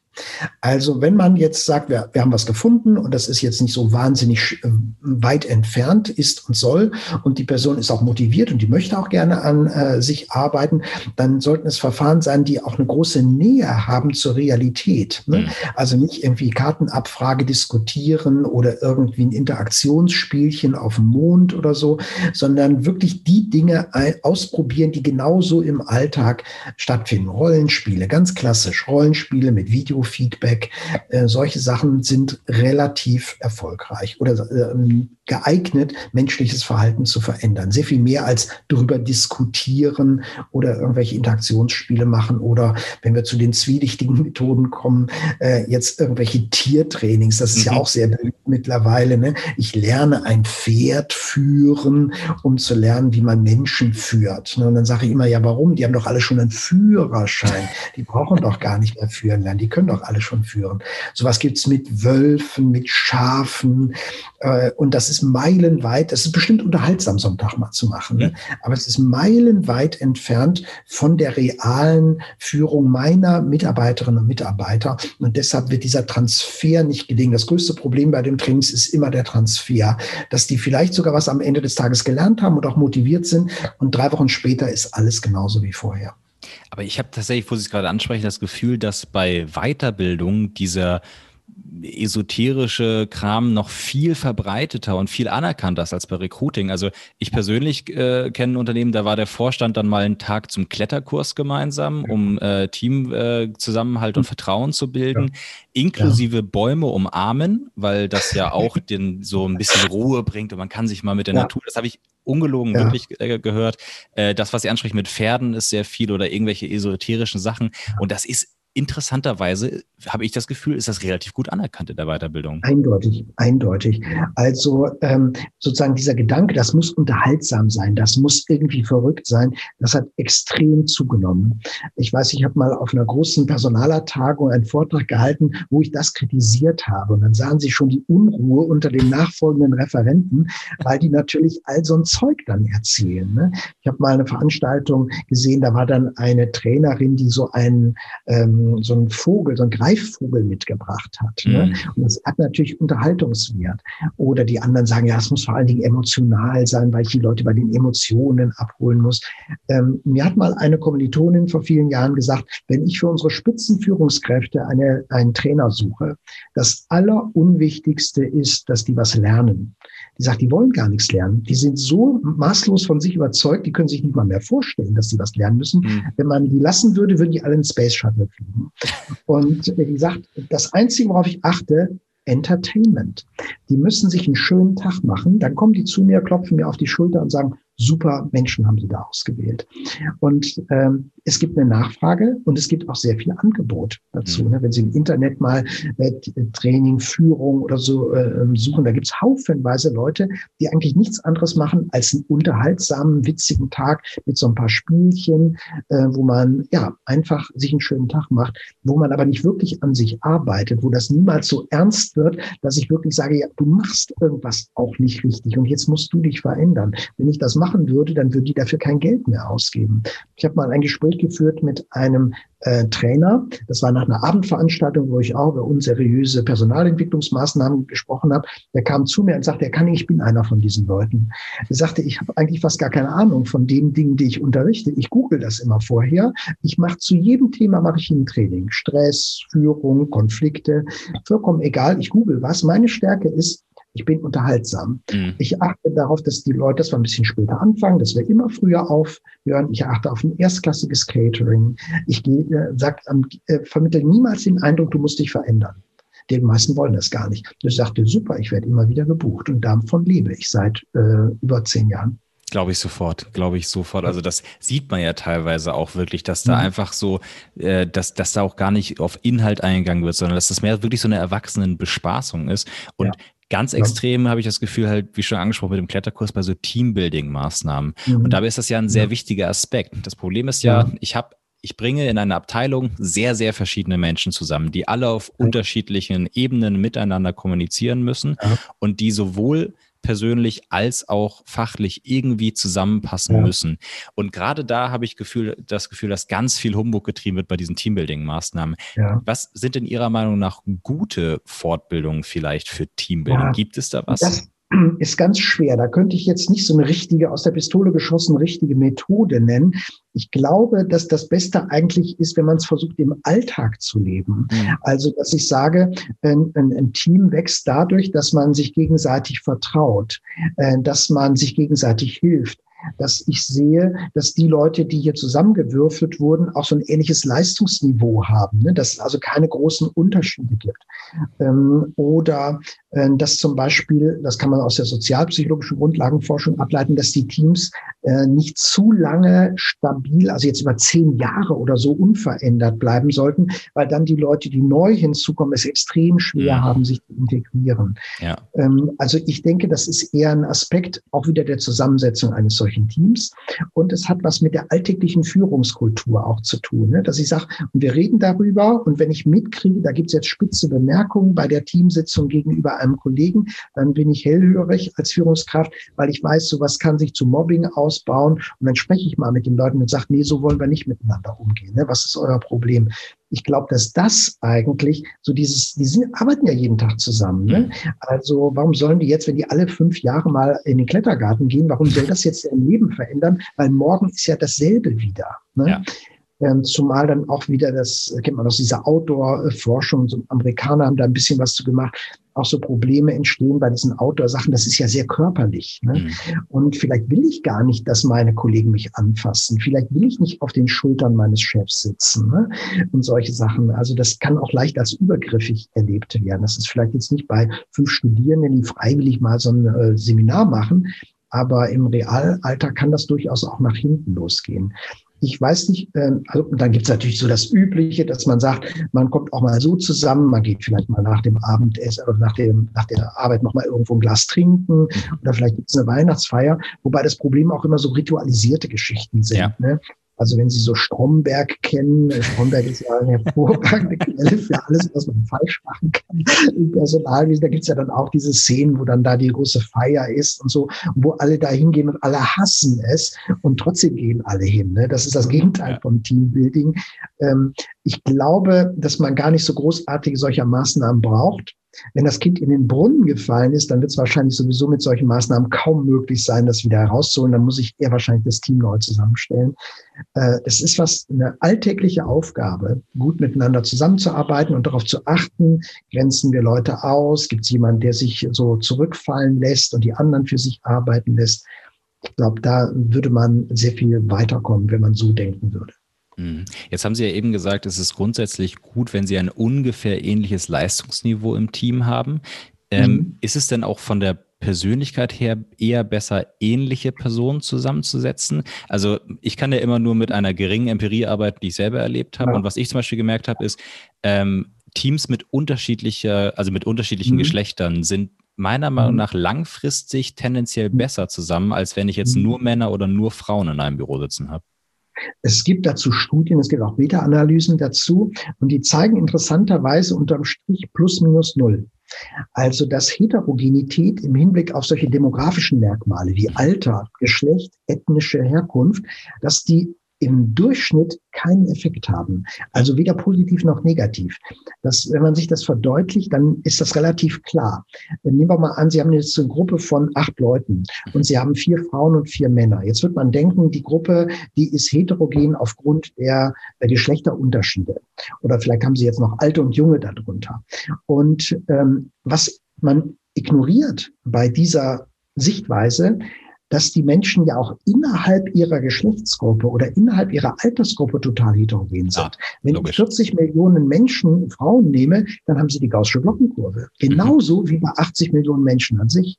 Nehme ich 10 Millionen Menschen über 60, habe ich die Gaußsche Glockenkurve. Das heißt, ähm, sozusagen die individuellen Eigenschaften dieser Menschen, die kommen ja als zusätzliche Heterogenität noch mit hinzu. Mhm. Wahrscheinlich hat man nie homogene Gruppen, weil die Leute ja nicht wirklich alle gleich sind, die ähneln einander stärker. Das heißt, ähm, diese, dieses Denken in ähm, demografischen Variablen würde nur dann funktionieren, wenn alle unsere Stereotype richtig wären. Wenn Frauen besser kommunizieren, wenn Männer durchsetzungsstärker wären, wenn alte Leute nichts mehr lernen wollen und junge Leute kreativ sind. Wenn das stimmen würde, dann, also im Sinne von alle sind so ja. in der Gruppe, dann wird das äh, dazu beitragen. Was Sie erlebt haben, kann absolut sein. Das hat wahrscheinlich aber nichts mit dem Geschlecht zu tun, sondern mit den Persönlichkeiten, die ja auch nochmal wieder Heterogenität reinbringen. Und da kann es natürlich auch durchaus sein, dass eine gewisse Heterogenität bereichernd ist mhm. oder so. Ne? Das kann man leider so allgemein nicht sagen. Es gibt ja dann immer so, auch ich weiß gar nicht, wo es herkommt, aus der Soziologie oder so, diese Typen, dass man sagt, in jeder Gruppe gibt es den Typ und so weiter. Da gibt es keine Empirie zu, die sowas sagt. Und es gibt dann Unternehmensberatungen, die sagen, ja, nach solchen Typen stellen wir eine Gruppe zusammen. Du brauchst einen Macher, du brauchst einen so und so. Die Basis ist, das hat sich jemand ausgedacht. Ja. Ne? Also da kann man nicht wirklich so eine Empfehlung aus der Forschung geben, so musst du es machen. Das hat sicherlich auch ganz viel mit den Arbeitsaufgaben zu tun. Da sind Sie wieder bei der Anforderungsanalyse, ne? dass man sagt, ich muss gucken, was ist deren Job. Und dann gibt es wahrscheinlich Gruppen, die, wenn es äh, sozusagen Schwächere gibt und stärkere, leistungsorientierte und weniger leistungsorientierte, die dann ganz gut arbeiten, weil dann manche einfach auch Sachen abarbeiten, wo ich sage, kannst du das mal eben machen? Ne? Ich habe da gar keine Lust zu, aber der ist froh, wenn er so eine einfache Aufgabe hat. Und dann gibt's wieder andere Teams, vielleicht gerade ganz viele junge Leute frisch von der Hochschule die Karriere machen wollen im Großunternehmen, wo das überhaupt nicht funktionieren würde, weil alle nämlich scharren mit den Rufen und sagen, Moment, ich kann hier keine einfachen Aufgaben machen, ich muss die schwierigen Aufgaben machen, damit der Chef sieht, wie klug ich bin. Ne? Also das, äh, ich glaube, das muss man wirklich vor Ort entscheiden und das kann man nicht generell sagen. Mhm. Also die Heterogenität der Individuen überwiegt einfach jedwede Homogenität äh, von etwaigen Gruppen, die man, die man analysieren kann. Aber da sind wir auch mhm. schon beim Thema. Das ist ja ein etwas, was ganz häufig genutzt wird. In der Forschung verstehe ich das, wenn man von Generation X, Y, Z, wo auch immer wir Z, ich weiß gar nicht, was nach Z kommt, ja. ähm, wenn, man, wenn, wenn, ja. wenn, wenn, man jetzt äh, von sowas redet, in der Forschung macht das Sinn. Ich muss ja irgendwie die ja. Menschen, die ich analysiere, irgendwie gruppieren. Macht das in der mhm. Praxis irgendeinen Sinn, sich so Generationen anzugucken? Nein, das macht sehr wenig Sinn. Es war extrem populär. Ja. Extrem populär. Also es wird gar nicht mehr in Frage gestellt. Man geht immer davon aus, diese jungen Leute, ne, die mit dem Smartphone groß geworden sind, die immer ehrlich, die sind auch nicht mehr jung. Ne? Die haben auch vielleicht die Hälfte ihres Lebens schon hinter sich. Äh, aber es ist diese Vorstellung, die nächste Generation tickt ganz anders als der Rest. Und das stimmt so nicht. Sondern das sind ja immer fließende Übergänge. Es gibt immer eine Veränderung drin. Und das ist eine langsame Veränderung. Ähm, wenn Sie sich solche Studien anschauen, die jetzt wirklich mal, wir haben eine solcher Studien gemacht, ähm, die Ausprägung von Arbeitsmotiven vergleichen in verschiedenen Generationen. Leute, die so in den 60er Jahren geboren sind und dann so ein paar Jahrzehnte später und die Leute, die äh, um die Jahrtausendwende herum geboren worden sind, ähm, dann sehen Sie, es gibt diese Unterschiede, die sind oft entgegen den Stereotypen übrigens. Also zum Beispiel diese Vorstellung, junge Leute haben alle ein Problem mit Leistung. Das stimmt überhaupt nicht. Wir mhm. haben eine höhere Leistungsmotivierung bei denen gefunden als bei den Leuten, die Mitte 50 50 sind. Einfach ist ja auch klar, die müssen sich noch was aufbauen. Ne? Oder junge Leute interessieren sich für Geld nicht. Das Gegenteil haben wir gefunden. Klar, wenn ich 25 bin, dann will ich ja mir ganz viele Dinge noch erarbeiten. Wenn ich 60 bin, dann habe ich das schon abgearbeitet. Ich habe mein Häuschen oder meine Wohnung abgezahlt oder so etwas. Äh, das heißt, und wenn Sie dann die absolute Größenordnung der Unterschiede sehen würden, das wäre das eigentlich Spannende. Das erzählt mir aber der Berater nicht. Der Berater will ja sein altes Führungskräftetraining verkaufen, indem er mir jetzt sagt, oh, das ist für die Generation Z oder so. Ne? Dann verkauft er dasselbe Training mit drei neuen Folien wieder. Zum achten Mal verkauft er mir das. Ähm, wenn ich aber diese Zahlen sehen würde aus der Forschung, dann würde ich sehen, die Unterschiede sind total niedrig. Also ähm, das ist dann auf einer Viererskala bei uns irgendwie 0,2 auf einer Viererskala oder so, ne, wo man sagt, wenn ich das sehen würde, würde ich denken, na so unterschiedlich sind die nicht. Aber auch hier bediene ich natürlich wieder so ein Alltagsdenken, ne? diese Vorstellung, ich verstehe diese jungen Leute nicht mhm. mehr. Ne? Die sind erst, ich sage dann immer auch bei solchen Vorträgen, wenn Sie die jungen Leute nicht mehr verstehen, dann bedeutet das nicht, dass sie anders sind. Das bedeutet nur, dass sie älter geworden sind. Denn das ist was Natürliches, ne? dass man einfach, die haben andere Interessen, die hören eine andere Musik. Das ist immer so gewesen. Das haben ihre Großeltern schon über sie gesagt. Und das werden die, wenn die 60 äh, sind, werden die das auch über die nächste Generation sagen. Das ist einfach eine kontinuierliche Veränderung. Und selbst wenn ich jetzt davon ausgehe, ähm, es gibt einen Unterschied äh, in den Werten oder so. Umweltschutz ist wahrscheinlich so ein Thema, ne, wo man dann einen größeren Unterschied findet. Aber auch hier wieder, ich muss mir vorstellen, wie viele Menschen gibt es denn? Generation Y, kein Witz, das sind fast 15 Millionen Menschen, die zur Generation Y gehören. Ne? Und jetzt komme ich wieder, sage, Gaußsche Glockenkurve. Das ist genauso. Wenn Sie jetzt sich die Individuen anschauen, die sind genauso wieder heterogen. Die sind ja nicht alle gleich. Und wenn ich jetzt Personalauswahl betreibe oder schaue, welche Leute habe ich jetzt unter den Azubis bei mir oder so, dann äh, sind die ja nicht der personifizierte Durchschnitt ihres Jahrgangs, sondern die sind ein Individuum. Und die können links in der Gaußschen Kurve oder rechts oder in der Mitte liegen. Das ist der Punkt. Deshalb hilft mir das nicht weiter. Ich komme nicht umhin, mich wirklich mit den einzelnen Menschen auseinanderzusetzen. Mhm. Ein Thema, was ja sehr gerne vorgebracht wird, ist, dass den Menschen heutzutage, den jungen Menschen heute Work-Life-Balance wichtiger ist, dass sie mehr Zeit für äh, haben wollen, um sich selbst zu verwirklichen, um äh, Hobbys zu haben. Ich persönlich würde sagen, auch Leute, die 50 oder 60 sind, wollen gerne mehr frei haben. Und ich würde vermuten, dass wenn die damals 20, 30 waren, haben die genauso Wert auf ihre Work-Life-Balance gelegt. Es war nur vielleicht einfach nicht möglich, weil das Arbeitsangebot ein anderes war damals.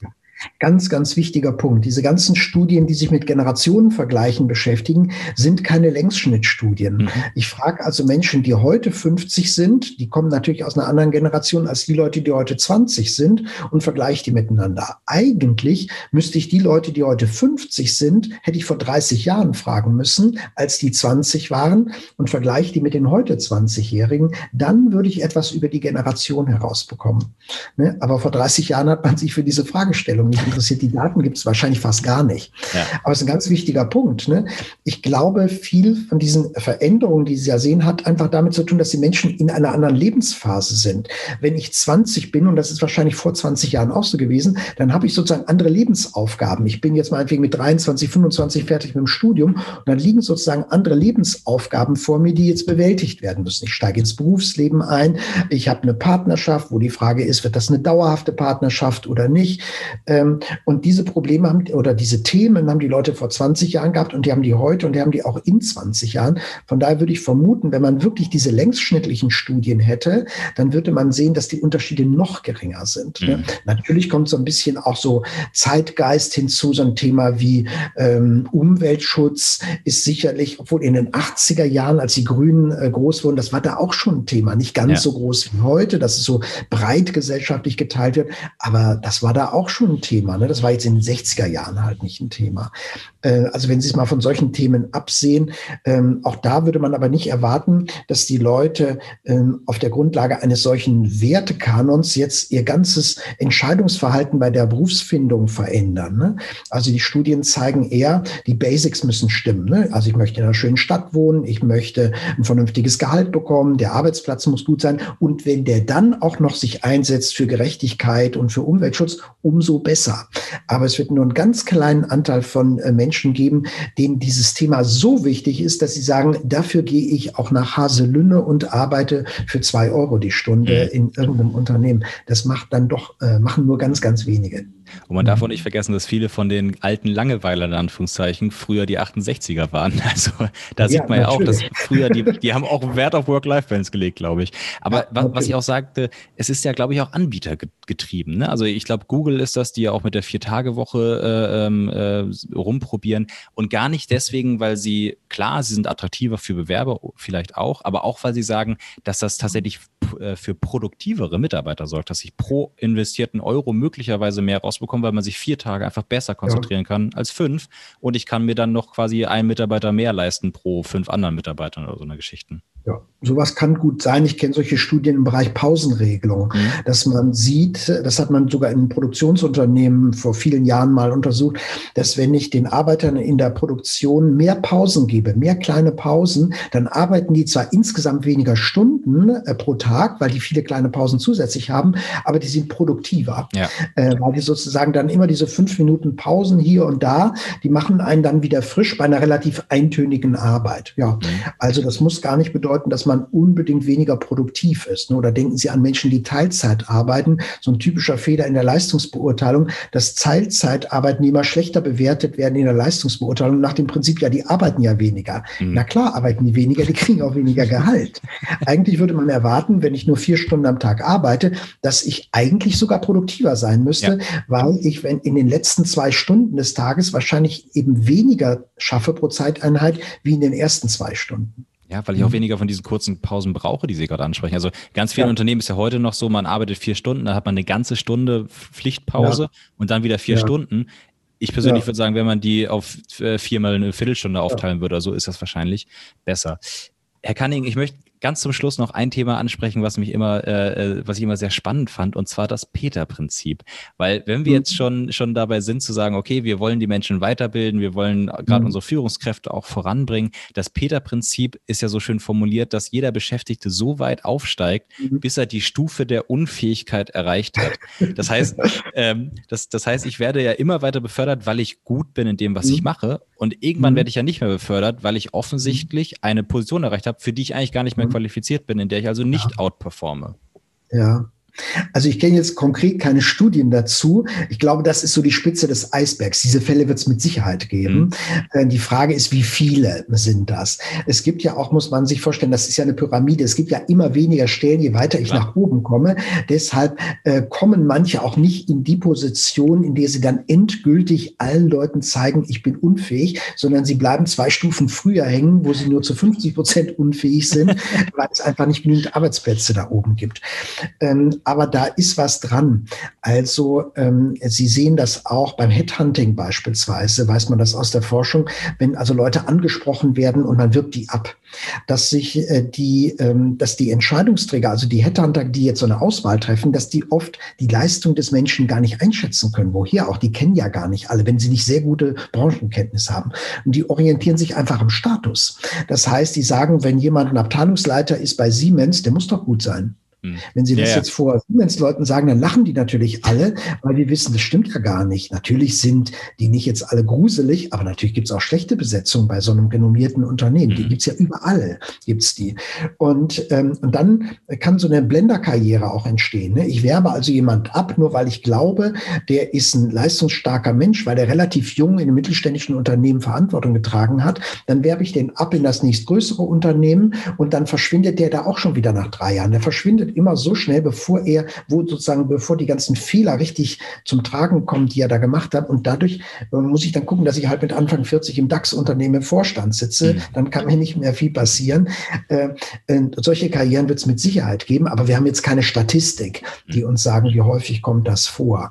Oder wir wissen, äh, dass das Ähnlichkeitsprinzip, Ähnlichkeitsattraktivitätseffekt, dass Leute ausgewählt werden, die so sind wie ich. Ne? Also wenn ich jetzt in, gerade in den Top-Positionen, man kann im Grunde sagen, je weiter sie nach oben aufsteigen, desto schlechter wird die Qualität der Personalauswahl, was natürlich traurig ist. Ne?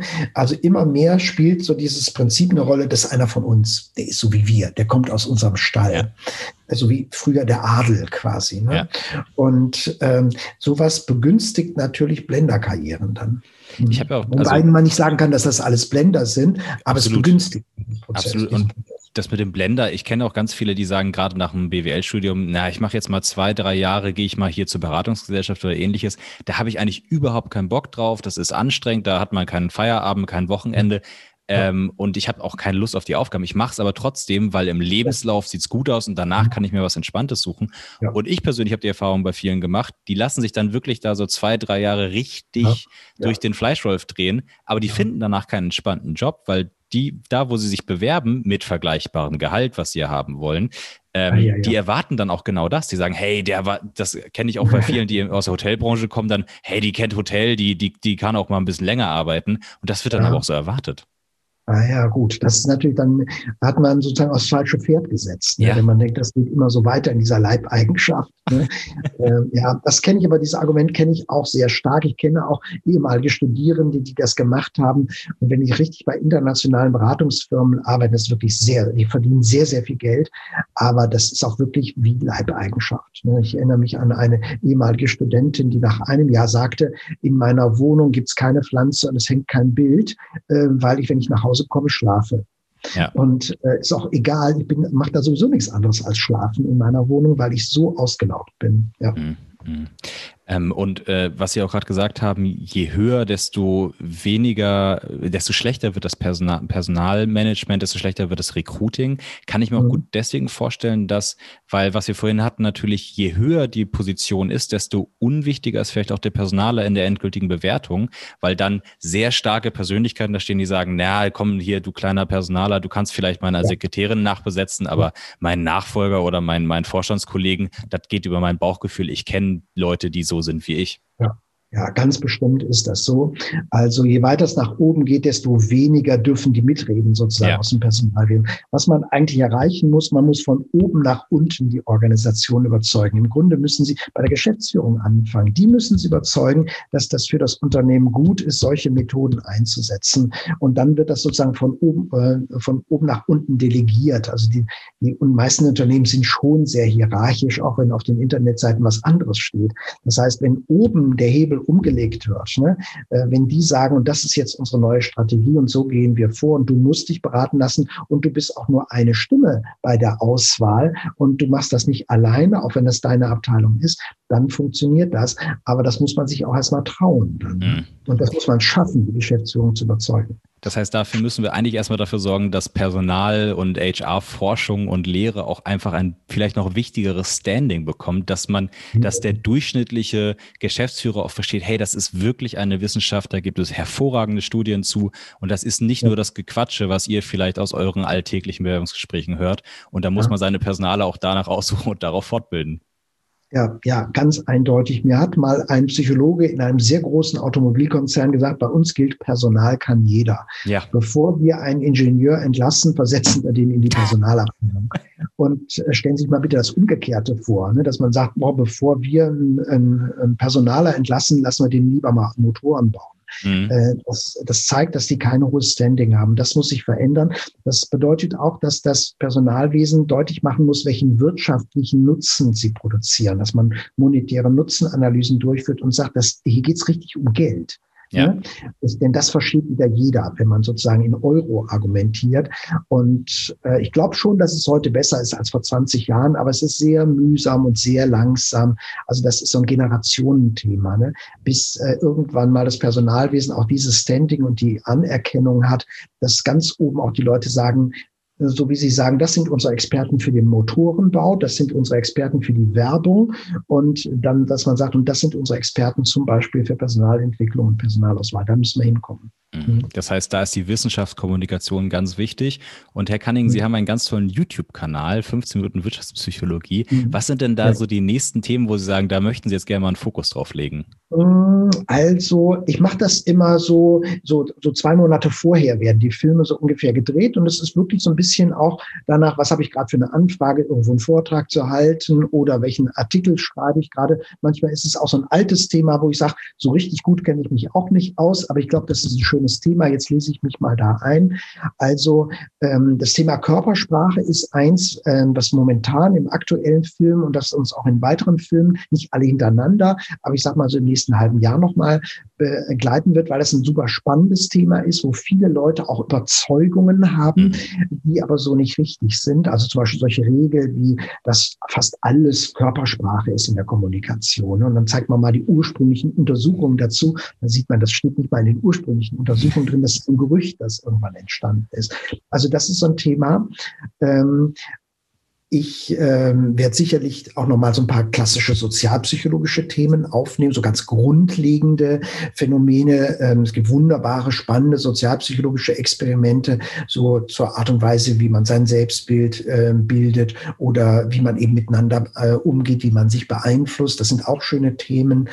Ähm, ich glaube, diese Digitalisierung wird uns auf jeden Fall noch begleiten. Also jetzt, ich glaube, in diesem Jahr gibt es ja doch den äh, übernächsten Film, der ist äh, auch zur Digitalisierung jetzt im im Bereich Körpersprache. Das wird sicherlich auch ein Thema sein. Aber ich habe jetzt nicht so einen fertigen Plan so für die nächsten zehn Filme, sondern ich habe eher so eine Liste von Themen, die mir eingefallen sind und dann sitze ich da und sage, wozu hast du jetzt Lust? Weil es macht auch eine Menge Arbeit, jetzt so einen mhm. Film vorzubereiten. Und dann ist wirklich so, dass ich denke, wozu hast du jetzt Lust? Und auch, dass ich gucke, dass die Filme hintereinander eine gewisse Heterogenität haben, dass ich jetzt nicht viermal hintereinander Personalauswahl habe, sondern dass eine Vielfalt reinkommt. Ganz toll. Deswegen, also dadurch, dass Sie ja diesen, diesen in Ihrer Freizeit quasi diesen YouTube-Kanal machen, jetzt auch in Ihrem Gespräch, man merkt einfach, dass Sie für das Thema brennen und deswegen können mhm. Sie es auch so gut kommunizieren, habe ich das Gefühl. Deswegen, Herr Canning, ganz herzlichen Dank, dass Sie sich diese Zeit genommen haben, anderthalb Stunden. Ja. Und äh, ja, ich wünsche Ihnen noch einen schönen Abend. Dankeschön. Herzlichen Dank für das Interview. Tschüss.